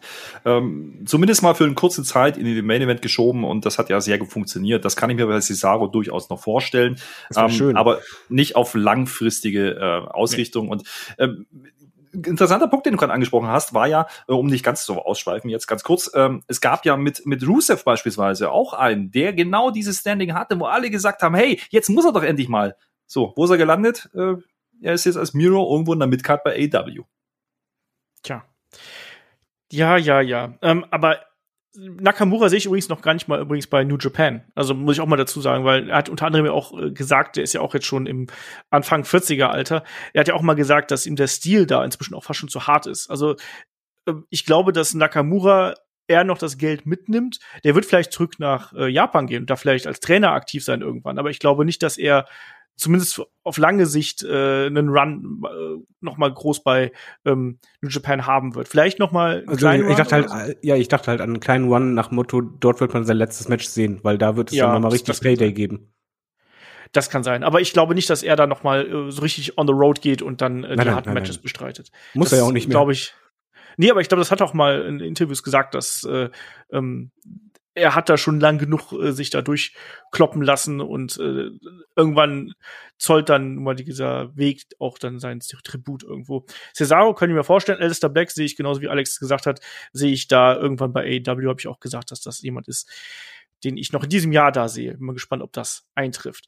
Ähm, Agent Armstrong fragt per Twitter, da haben wir schon im Vorfeld viel drüber diskutiert, wir werden es jetzt ein bisschen kürzer halten. Ähm, was denkt ihr über die Wrestling Observer Awards? David. Absolut fantastisch. Äh, Das ist ein Gradmesser für alles und äh, das ist äh, wie ein Gesetz geschrieben. Nein, Schwachsinn. Das ist einfach nur subjektiv und ganz ehrlich, das ist einfach nur eine Frage, wer mobilisiert eigentlich die meisten Fans? Oder wer ist gerade am hipsten bei den Leuten, die abstimmen? Das ist ja auch nicht so, dass irgendwie als alle Wrestling-Fans der Welt abstimmen oder repräsentativ da zig Millionen dabei sind. Es ist halt ein Teil und äh, es ist eine schöne Sache, worüber man diskutieren kann, aber man sollte es Ja. vor allen Dingen nicht zu ernst nehmen. das sehe ich eben auch so. Man muss dazu sagen, also ähm, man denkt ja, wenn man liest Wrestling Observer, äh, Newsletter, ähm, Voting, dann denkt man ja, Mensch, da hat Dave Meltzer persönlich dran gesessen, das ist irgendwie seine fachliche Meinung. Sondern nein, es ist eine, ähm, eine, eine Umfrage, wo Fans auf der einen Seite dann eben auch Experten, Journalisten und Wrestler mit abgestimmt haben. Und es ist natürlich der Wrestling Observer und wer Dave Meltzer kennt, der weiß, dass der seine Vorlieben hat und die entsprechend über diese Plattform dann eben auch ähm, nach außen trägt. Und das ist, glaube ich, auch das, äh, was man hier immer im Hinterkopf behalten sollte, wenn John Moxley ähm, den Luthez-Ric Flair Award als Wrestler des Jahres zum Beispiel gewinnt mit unfassbarem Abstand zu einem Kenny Omega und einem Tetsuya Naito und einem Roman Reigns irgendwo ganz weit hinten ist und sowas. Also das da muss man da immer im Hintergrund behalten. Ich sage es genauso, wie es David gerade gesagt hat. Ähm, es ist eine hervorragende ähm, Möglichkeit zu diskutieren und das macht Spaß, darüber zu diskutieren. Da kann man Fan sein, aber es ist nichts, was irgendwie eine größere Tiefe hätte. Alex, wie siehst du das? Na, ich, ich habe im Vorgespräch mich dazu hinreißen lassen, dass ich, wenn ich ein Promoter wäre, mit einem potenten Geldgeber, äh, ich würde das als Marketing-Tool versuchen zu nutzen. Ähm, und äh, ich unterstelle hier AW nicht, dass sie das getan haben, aber ich würde es versuchen. ja, also ich würde durchaus versuchen, darüber ein bisschen PR zu generieren. Ist ja immer schön, wenn man sagen kann, hey, der beste Wrestler der Welt, ja, äh, ist bei uns in den eigenen Reihen. Nehmen Ernst. Also das ist natürlich eine subjektive Geschichte. Das habt ihr alles schon gesagt. Ähm, es ist vor allen Dingen, und das ist noch viel, viel schwerwiegend, das ist eine Selbstvermarktung vom, Wrestling Observer, nicht mehr, nicht weniger. Ja. Ähm, der Oliver fragt per Discord, wann und wodurch habt ihr erfahren, dass Wrestling geskriptet ist oder war es ähm, euch vom ersten Moment an klar, äh, als ihr Wrestling-Fan wurdet? Alex, wusstest du sofort, das ist alles abgesprochen? Das ist doch, hallo, ich bin Promoter, da ist überhaupt nichts abgesprochen, zum einen. ähm, zum anderen äh, hat meine Oma das immer gesagt, äh, in den 90er Jahren, dass das ja gar nicht gehen könnte, äh, was die da so veranstalten, wenn der andere nicht mitmachen würde. Das glaube ich heute noch nicht, aber man könnte, man könnte sagen, dass meine Oma mich aufgeklärt hat. Okay. Darf ich was bei dir? Ich weiß nicht, ob ich es schon mal erzählt habe, aber ich habe damals Wrestling im äh, Jugendzentrum geguckt. ähm, da war es das erste Mal der Fall, da, also es war schon vorher irgendwie klar, dass es geskriptet war, aber da gab es ein Gerücht, und das ist kein Witz, das haben alle Kiddies geglaubt, wir waren fest davon überzeugt, ja, das ist alles abgesprochen, außer das Titelmatch. Das ist nicht abgesprochen. Und ähm, ich weiß nicht, warum. Deswegen haben wir keine Titelmatches bei Pro. ja, wir waren alle komplett der Überzeugung, nee, nee, wenn es um Titel geht, da ist das dann echt. Also da ist dann wirklich der Bessere, der gewinnt. Ähm, aber eigentlich wussten, wussten wir es von Anfang an. Ich weiß gar nicht mehr ehrlich gesagt genau, wie das bei mir gewesen ist. Also ich war, glaube ich, schon so jemand, der das, ähm, das ich war da ja schon ziemlich drin, als, als wirklich als kleiner Stöpke, wie man so schön sagt. Ne? Aber ich glaube, ich, meine, mein, mein Bruder hat mir das ja damals äh, so quasi erklärt und ich glaube, dass der auch gesagt hat, irgendwie, das ist abgesprochen. Aber ich glaube, ich habe, dass alles geskriptet ist, das habe ich, glaube ich, erst äh, einige Jahre später ähm, rausgefunden. Ich glaube, ich ja, habe dann. Da, danke, Herr, Herr Stach und Herr Bruns. Ehrlich. Also, das kommt mir gerade so, wo du gerade das ausführst. Also, es war zum Ansetzen meine Oma, aber eigentlich war es dann später die Power Wrestling. Also, äh, da wurde mir dann klar, schlagartig, ui, da ist ja doch mehr im Busch. Also, vielleicht das noch irgendwie in den 90er Jahren, Ende der 90er Jahre. Ja, ja. Ja. Äh, wir haben noch eine, eine, eine Haarfrage hier. Also eigentlich eine Frage für David, aber äh, es ist auch eine Wissensfrage zugleich. Äh, der Chris fragt, haben Sascha Banks und Bianca Belair Perücken oder sind es nur Extensions? David, du als äh, Haarexperte hier bei Headlock, Warum das denn? Weil meine Heimratsecken immer größer werden. Das ist furchtbar im Übrigen. Vor allen Dingen hinten kriegt man so eine Pläte. Das ist so schlimm, wenn man das im Spiegel sieht. So, oh. naja, ist halt so. Ähm, nee, Perücken wären, glaube ich, zu gefährlich. Ich glaube, bei denen ist es halt, glaube ich, wie bei allen WWE-Wrestlerinnen Extensions. Weil gefühlt haben das alle drin. Das hat ja auch mal AJ Lee im Interview gesagt. Das erste, was sie gemacht haben, Extensions rein. Und, nee, also äh, bei Bianca Belair ist es tatsächlich so, dass die Haare sind echt. Die sind echt die sind so lang? Ja, die sind echt so lang. Es gibt Interviews, wo sie eben erklärt, dass äh, sie nicht mehr genau weiß, wann sie das letzte Mal kurze Haare gehabt hat und dass, wenn sie die Haare offen trägt, ähm, die so ungefähr bis zum Knöchel reichen und das okay, Ewigkeiten dann, dann, braucht, bis sie einen Zopf daraus geb gebunden und ge geflochten hat. Dann erstmal Respekt davor. Äh, ich glaube, sie wird weinen, wenn man das schneidet, aber äh, ich glaube, generell können wir sagen, Perücken im Wrestling ist halt ein bisschen gefährlich. Bei Sascha Banks war es tatsächlich ja mal so, dass es da, es, es, sieht tatsächlich so ein bisschen danach aus, aber ich würde auch darauf tippen, dass es eher Extensions sind, weil es gibt Bilder von ihr, wo die, wo der Haaransatz weiter vorne ist und es gibt auch Fotos von ihr, wo es sehr weit hinten ist und man kann Perücken auch sehr stark äh, ver verankert quasi. Aber ich muss dazu sagen, ich hab's gesucht und ich hab's gegoogelt und ich habe nichts dazu gefunden, deswegen tippe ich einfach mal auf äh, Extensions. Ich finde, ich, äh, achso, bitte. Äh, ich wollte nur sagen, ich finde es immer ein bisschen äh, schwierig, wenn es äh, bei Frauen-Wrestling-Matches, äh, wenn dann ein paar Extensions fliegen gehen.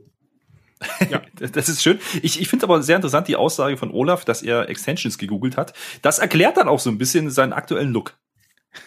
Ich brauche keine Extensions. Ich habe äh, von Natur aus Haare mehr als ausreichend Haare. Haare bis zum Hintern. Genau, mindestens. Ja, mal gucken. Also ich habe noch keinen Friseurtermin äh, geordert oder bekommen, deswegen. Mal schauen, wie lang die Haare noch äh, werden. Wir haben noch so ein paar kleinere Fragen. Also vor allem so Interviewfragen, das finde ich ganz witzig. Ähm, der AIC91, kein Gangster, sondern Lehrer, wie er uns jetzt mitgeteilt hat, weil wir uns beim letzten Mal schon drüber lustig gemacht haben, äh, fragt, mit welchem ehemaligen Wrestler oder aktiven Wrestler würdet ihr ähm, gerne mal Podcast, ein Interview führen oder ihn einfach mal treffen? Frage ich mit dem Alex an. Alex, hast du da jemanden, wo du sagst, Mensch, mit dem würde ich gerne mal oder der würde ich gerne mal ein Bier trinken gehen oder so? Ich, ich würde dann wahrscheinlich auf die alte Riege ausweichen, also irgendwas so Bret Hart Richtung, äh, weil das natürlich die Kindheit so ein bisschen geprägt hat. Ähm, jetzt habe ich aber natürlich auch, äh, ja, den schönen Seiteneffekt, wenn man ein bisschen äh, in der deutschen Szene unterwegs ist, dass man viele Leute auch schon getroffen hat und auch schon sprechen konnte. Olaf, das weiß man bei dir ja auch. Ja, wir haben natürlich die Möglichkeiten ähm, gehabt, vor allen Dingen mit einem Walter oder auch mit, mit ja auch mal mit einem Red Riddle zu sprechen und einfach im Hotelzimmer abzuhängen. Das sind äh, coole Geschichten. Ähm, die, die, die das Fanherz, in mein Fanherz zumindest in dem Moment höher schlagen lassen, aber dann ist man äh, immer ganz schnell wieder geerdet, weil man merkt, hey, das sind Menschen wie du und ich. Also ich habe äh, glaube ich, kein Ziel äh, im Sinne von, ich möchte irgendwann mal dem und demjenigen die Hand schütteln. Ähm, das ist nicht wirklich so ein, so ein, so ein, so ein Live-Goal, äh, würde ich sagen. Ähm, ich treffe sehr gerne Leute und ob der jetzt Wrestler ist und vielleicht bekannt ist oder später mal bekannt wird, äh, das ist dann eine schöne Side-Story, aber äh, grundsätzlich bin ich cool mit Leuten, ähm, die einfach cool sind. also ob die jetzt bekannt sind oder nicht. David, wie ist bei dir? Ich glaube, wenn ich mich trauen würde, äh, Englisch zu sprechen und es auch be besser beherrschen würde, würde ich wahrscheinlich Shawn Michaels nehmen. Äh, einfach, weil ich glaube, da kann man halt richtig tolle Stories er erzählen und erfahren. Ja, zum Beispiel, wie man Bret Hart unterbuttert. So. Wo ich noch Bret Hart-Fan war, vor allen Dingen.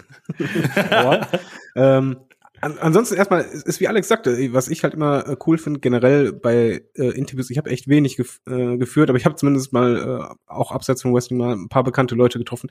Es ist total surreal, dass du halt diese Vorstellung hast, ah, ist da und so und aber wenn du die triffst, dann ist das halt irgendwie weg. Da sind die irgendwie so ganz normal und ich fand das halt so strange. Äh, äh, bei WWE, da als wir äh, bei der Live-Veranstaltung waren, in, in, in einen VIP-Bereich, Anführungszeichen, dann siehst du halt irgendwie bekannte Gesichter und denkst einfach so, ja, ich nehme mir gerade einen Hotdog und du bist direkt neben mir. Ja. Äh, Schükrü vom Turteltrupp haben wir da getroffen. das ist auch ein Ziel, ja. Wir haben auch Hans Sapai getroffen. Das ist natürlich wieder geil. Aber der, der war super. aber, aber, aber es, es, gab eine Situation, wo ich mich wirklich drüber gefreut habe, wenn ich noch eine Anekdote reinpacken kann. Ähm, nämlich, als ich, äh, was vor zwei Jahren, ich glaube in Köln, äh, WWE Hausshow äh, war und ich habe zu dem Zeitpunkt natürlich bekanntermaßen ähm, äh, Axel Dieter Junior lange Zeit, heute als Marcel Bartel ja bekannt, äh, nicht mehr getroffen. Und er lief dann ähm, Ach, da der war auch rum. Da. Ja, der war auch da bei Backstage. Und ähm, ich, ich fand das, ich habe mich sehr gefreut, als er mich dann gesehen hat, dass er mich dann rangewunken hat und äh, ja einfach nur um Hallo zu sagen und äh, mich dann in diesen Bereich kurz reingeholt hat, wo eigentlich keiner hin durfte. Das hat mich sehr gefreut, einfach nur als alter Verbundenheit, weil man ist ja irgendwie ein Stück äh, seiner Karriere zusammengegangen, also auch wenn er natürlich deutlich mehr dazu beigetragen hat, aber das ist dann ähm, noch ein viel schönerer Moment, ähm, wenn Leute dann äh, nicht vergessen, ähm, wo sie hergekommen sind, im Sinne von, hey, das, ich bin heute noch derselbe Typ wie damals auch, nur dass ich heute vielleicht woanders mein Geld verdienen kann. Achso, mal eine Frage an euch. Ihr, ihr kennt die ja alle. Äh, ich hatte mal das, das Glück, mal kurz mit Ilja auch zu sprechen. Ähm, meine Fresse, ist das ein sympathischer, normaler Typ? Ist das äh, generell so oder hatte ich da einfach nur Glück? Das ist generell so. Ja. Ähm, er ist vor allen Dingen auch sehr geerdet und äh, ich kann ja hier vielleicht mal so, so hinter dem Vorhang blicken lassen. Ähm, Ilja lebt ja nach wie vor in Dresden, ähm, wo wir als Pro Wrestling Deutschland veranstalten und ich fand es sehr interessant, wie er sich das letzte Mal reingesneakt hat, um dann Backstage ein paar Leute zu treffen. Also er freut sich einfach auch über die kleine Bühne nach wie vor und, und äh, ja, ist, er hängt einfach gern mit seinen Jungs rum. Und äh, wenn da ein paar da sind, dann schaut er auch vorbei. Natürlich, er, wir, wir können ihn nicht mehr zeigen, wir können es nicht erwähnen, wir können es nicht an die große Glocke hängen in dem Moment, aber auch sowas passiert dann.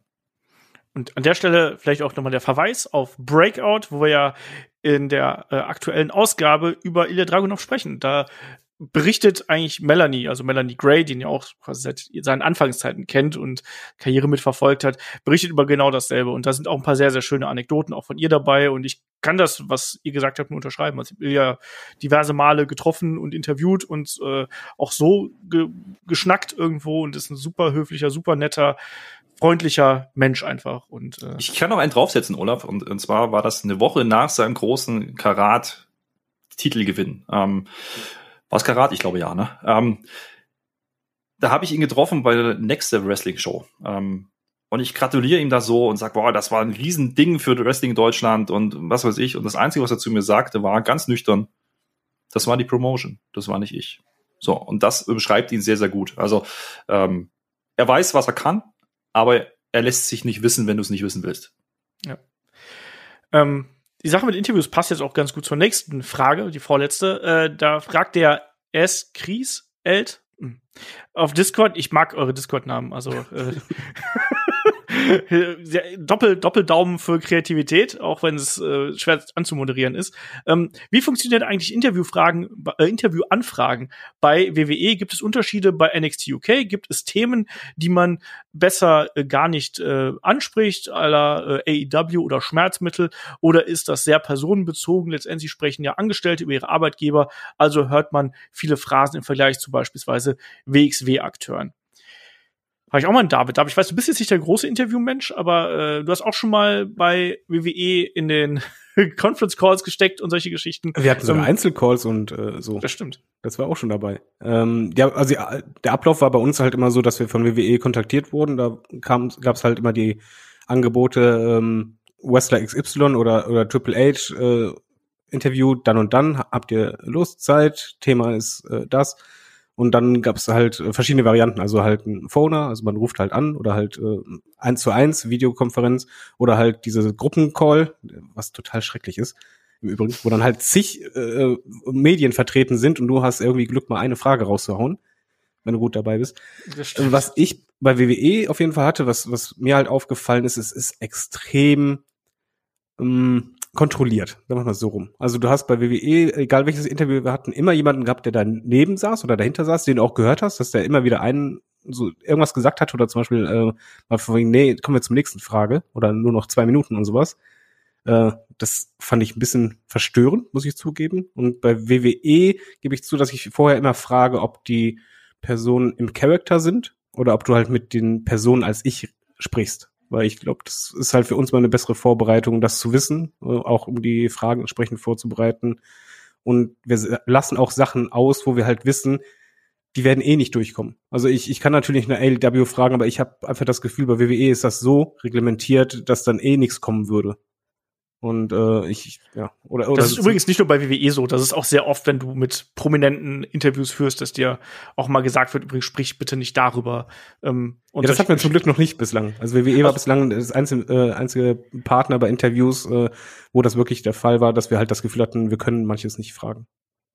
Ähm, kann aber durchaus mal vorkommen. Also was ich zum Beispiel jetzt hatte, mal war bei Tony Storm, wo unter anderem sowas gesagt worden ist wie, ähm, jetzt bitte nicht über ähm, ihre Beziehung mit Tyler Bates sprechen. Nur so als ein Beispiel, was dann zu privat gewesen ist, wo sie dann einfach nicht drüber reden möchten. Ähm, bei Big Show bin ich damals darum gebeten worden, ähm, rauszuschneiden, dass man, dass, dass man äh, nicht sehen konnte, dass er dampft, weil er, der hat nicht geraucht, aber er hat halt gedampft die ganze Zeit. Um, und zwischendurch auch. Und dann muss ich das dann irgendwie aus dem Interview rausschneiden, hat es trotzdem noch gesehen. Ja, ähm, solche Sachen, ja. Also es, es kann durchaus vorkommen, ja, dass, dass, dass das so passiert. Und was so die, den Weg angeht, es gibt den einen Weg, den David gerade beschrieben hat, dass äh, WWE auf einen zukommt.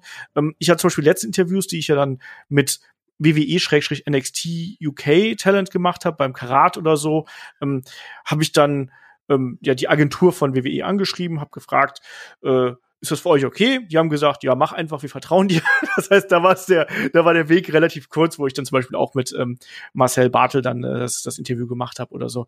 Ähm, das war dann relativ easy. Ähm, mit WWE, da ist der Weg häufig ein bisschen länger und WWE pickt sich vor allem auch selbst so ein bisschen die Kirschen raus, mit denen sie da eben zusammenarbeiten möchte. Das muss man ja auch sagen. Also da kann, kann jetzt nicht jeder kleine weder der kleinste, klein, jeder kleine Podcast ankommen, noch jede kleine Website irgendwie ankommen und sagt, hier, wir wollen jetzt übrigens Triple H interviewen oder wir wollen jetzt Roman Reigns interviewen. Ähm, die Sachen gehen dann ganz schnell unter. Ja, aber war Chris nicht derjenige, der äh, Becky Lynch eiskalt äh, im Videointerview, also live, wo der bei ihr stand, gefragt hatte auf, äh, nach Saudi-Arabien, das nicht so gut ankam? Ja, zum Beispiel. Ich habe, ich hab, das, das kann ja halt passieren. Also das ist nun mal einfach so. Wenn dann haben sie eben wahrscheinlich keine Vorgaben gegeben und äh, dann fragst du eben, worauf du gerade Lust hast irgendwo. Kann auch passieren. Alex, willst du noch was dazu beitragen? Na, vielleicht eine Anekdote wieder. Äh, also, äh, ich, bist du da. Ich, ich, ich kenne, ich kenne die, die, ja, die Hürden, die man nehmen muss bei WWE, wenn man Interviews machen wollen würde. Äh, deswegen mache ich da einen großen äh, Bogen drumherum. Jetzt berichte ich ja in der Regel aber auch eher um, um deutsches Independent Wrestling und die Leute, die hier vor Ort sind. Und ich hatte ja äh, auch wieder im Zuge bei, beim WXW Karat 2017 die Möglichkeit, äh, mit Cody Rhodes ein bisschen zu sprechen. Ähm, dann haben wir auch ein Interview gemacht. Äh, nicht vor der Kamera, habe ich das nicht gemacht, da war ich hinter der Kamera, aber äh, da war das auch so, da hat man sich so ehrfürchtig rangetastet, weil es ist ja eine Erscheinung. Der lief ja Backstage wirklich mit einem mit einem Suit rum, also mit einem Anzug, so wirklich äh, ganz erhaben. Also da, da hat man schon deswegen Respekt gehabt ähm, und dachte so, hm, okay, es gibt so Themen, da sollte man vielleicht nicht danach fragen. Zum Beispiel sein Vater, ja. Und dann hat man irgendwie im Vorgespräch, dann hat sich rausgestellt, nö, das ist das sieht er doch gar nicht so verbissen. Äh, wenn wir da Fragen haben, können wir das schon machen. Und, und auf einmal war er der, der, der netteste und liebeste und der offenste Mensch überhaupt. Ähm, das fand ich sehr, sehr äh, interessant. Natürlich, da war damals noch keine Ebene dazwischen, die irgendwie dazwischen funken konnte und, und reglementieren äh, konnte. Aber das klingt immer so negativ. Ich glaube, das ist in, bei so einem großen Unternehmen wie WWE ähm, auch durchaus sinnvoll, dass man da so ein bisschen die Finger drauf hält, um einfach Skandale zu vermeiden. Ich glaube, das ist einfach ein Problem.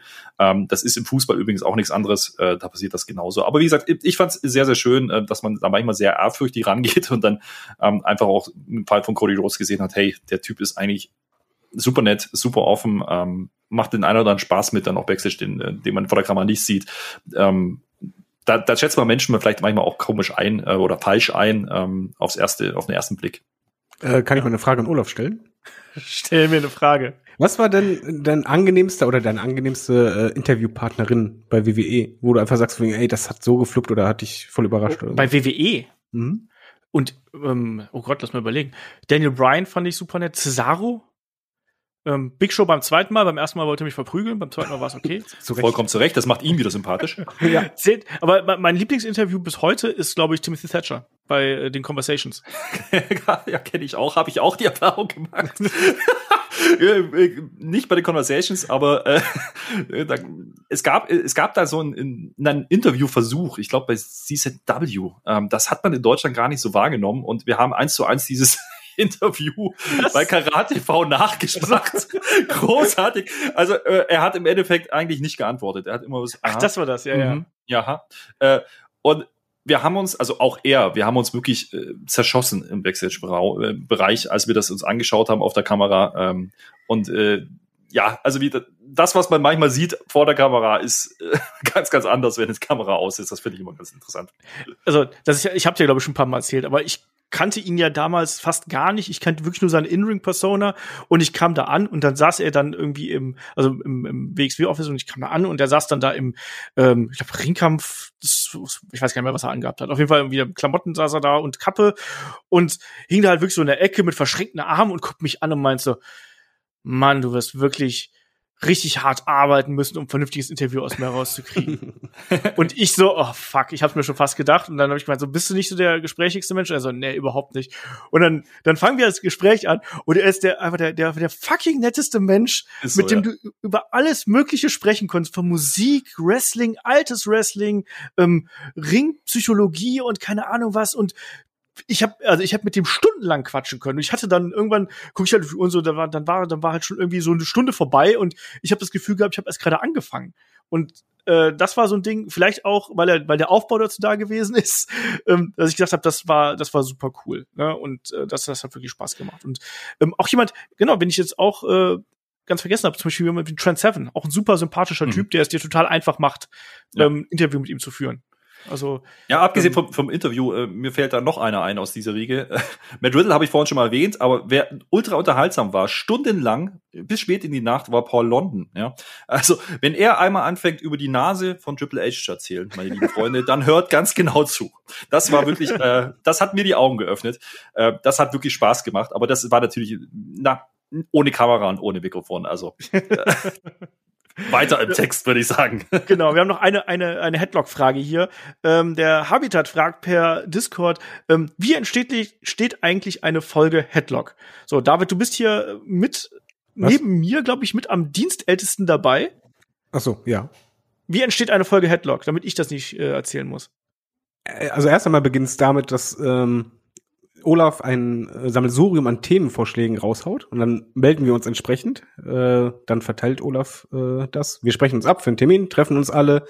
Wir haben dann äh, Zencaster auf und äh, nehmen auch zeitgleich äh, lokal auf. Ähm, wir kriegen vorher eine Hands-out von Olaf. Das ist halt eine, ein Word-Dokument, wo eigentlich alles drin steht, damit man halt, selbst wenn man nicht vorbereitet ist, äh, vorbereitet wirkt.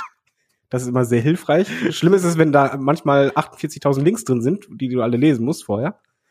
Und ähm, meistens sagt Olaf auch vorher so, ja, machen wir so eine Stunde. Und dann wissen wir alle schon, alles klar, werden zwei Stunden. und dann nehmen wir auf und anschließend äh, haben wir Feierabend, wir sind gut gelaunt und Olaf ist dann richtig am Knechten. Genau so sieht's aus. Ich muss den Kram noch zusammenschneiden. Ich habe auch hier gedacht, wir landen bei einer Stunde 30. Ich habe aber nicht damit gerechnet, dass David und Alex hier äh, die große Diskussionsrunde aufmachen. Tja.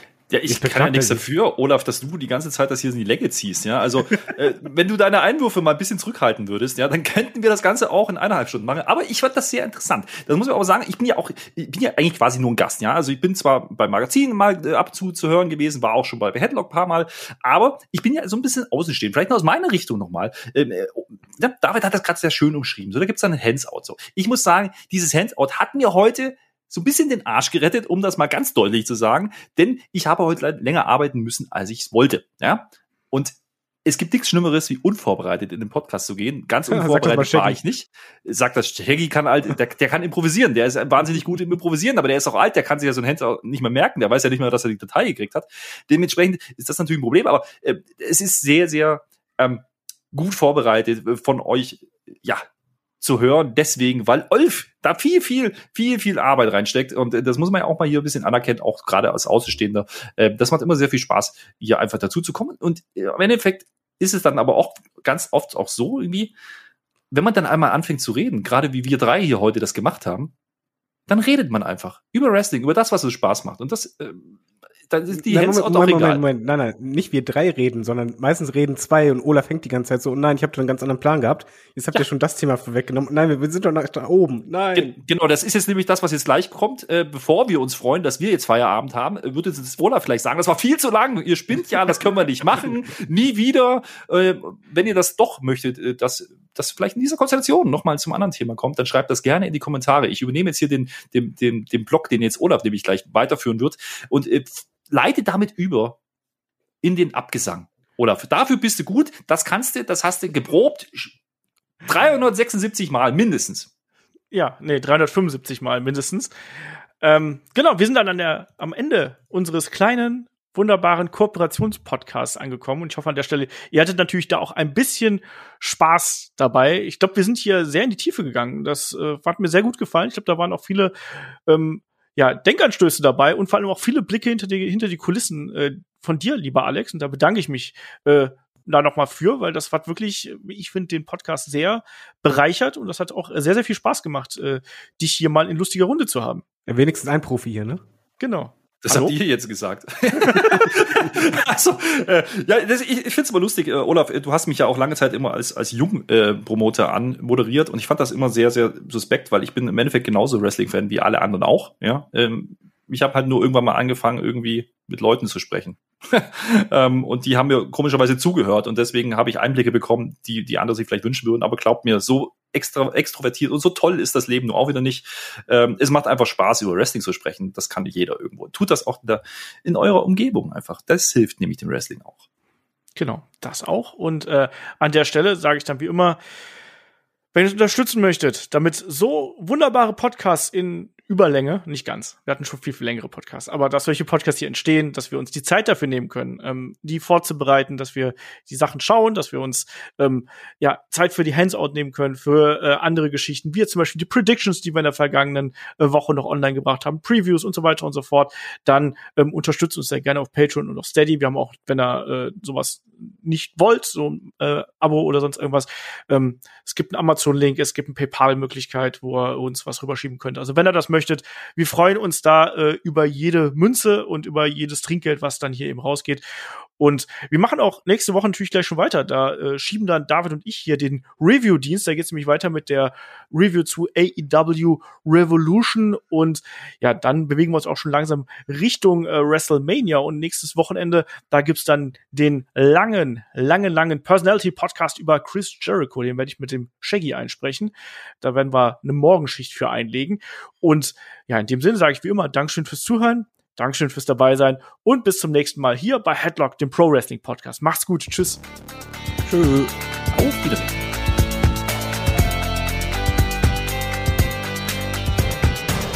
Headlock, der Pro Wrestling Podcast.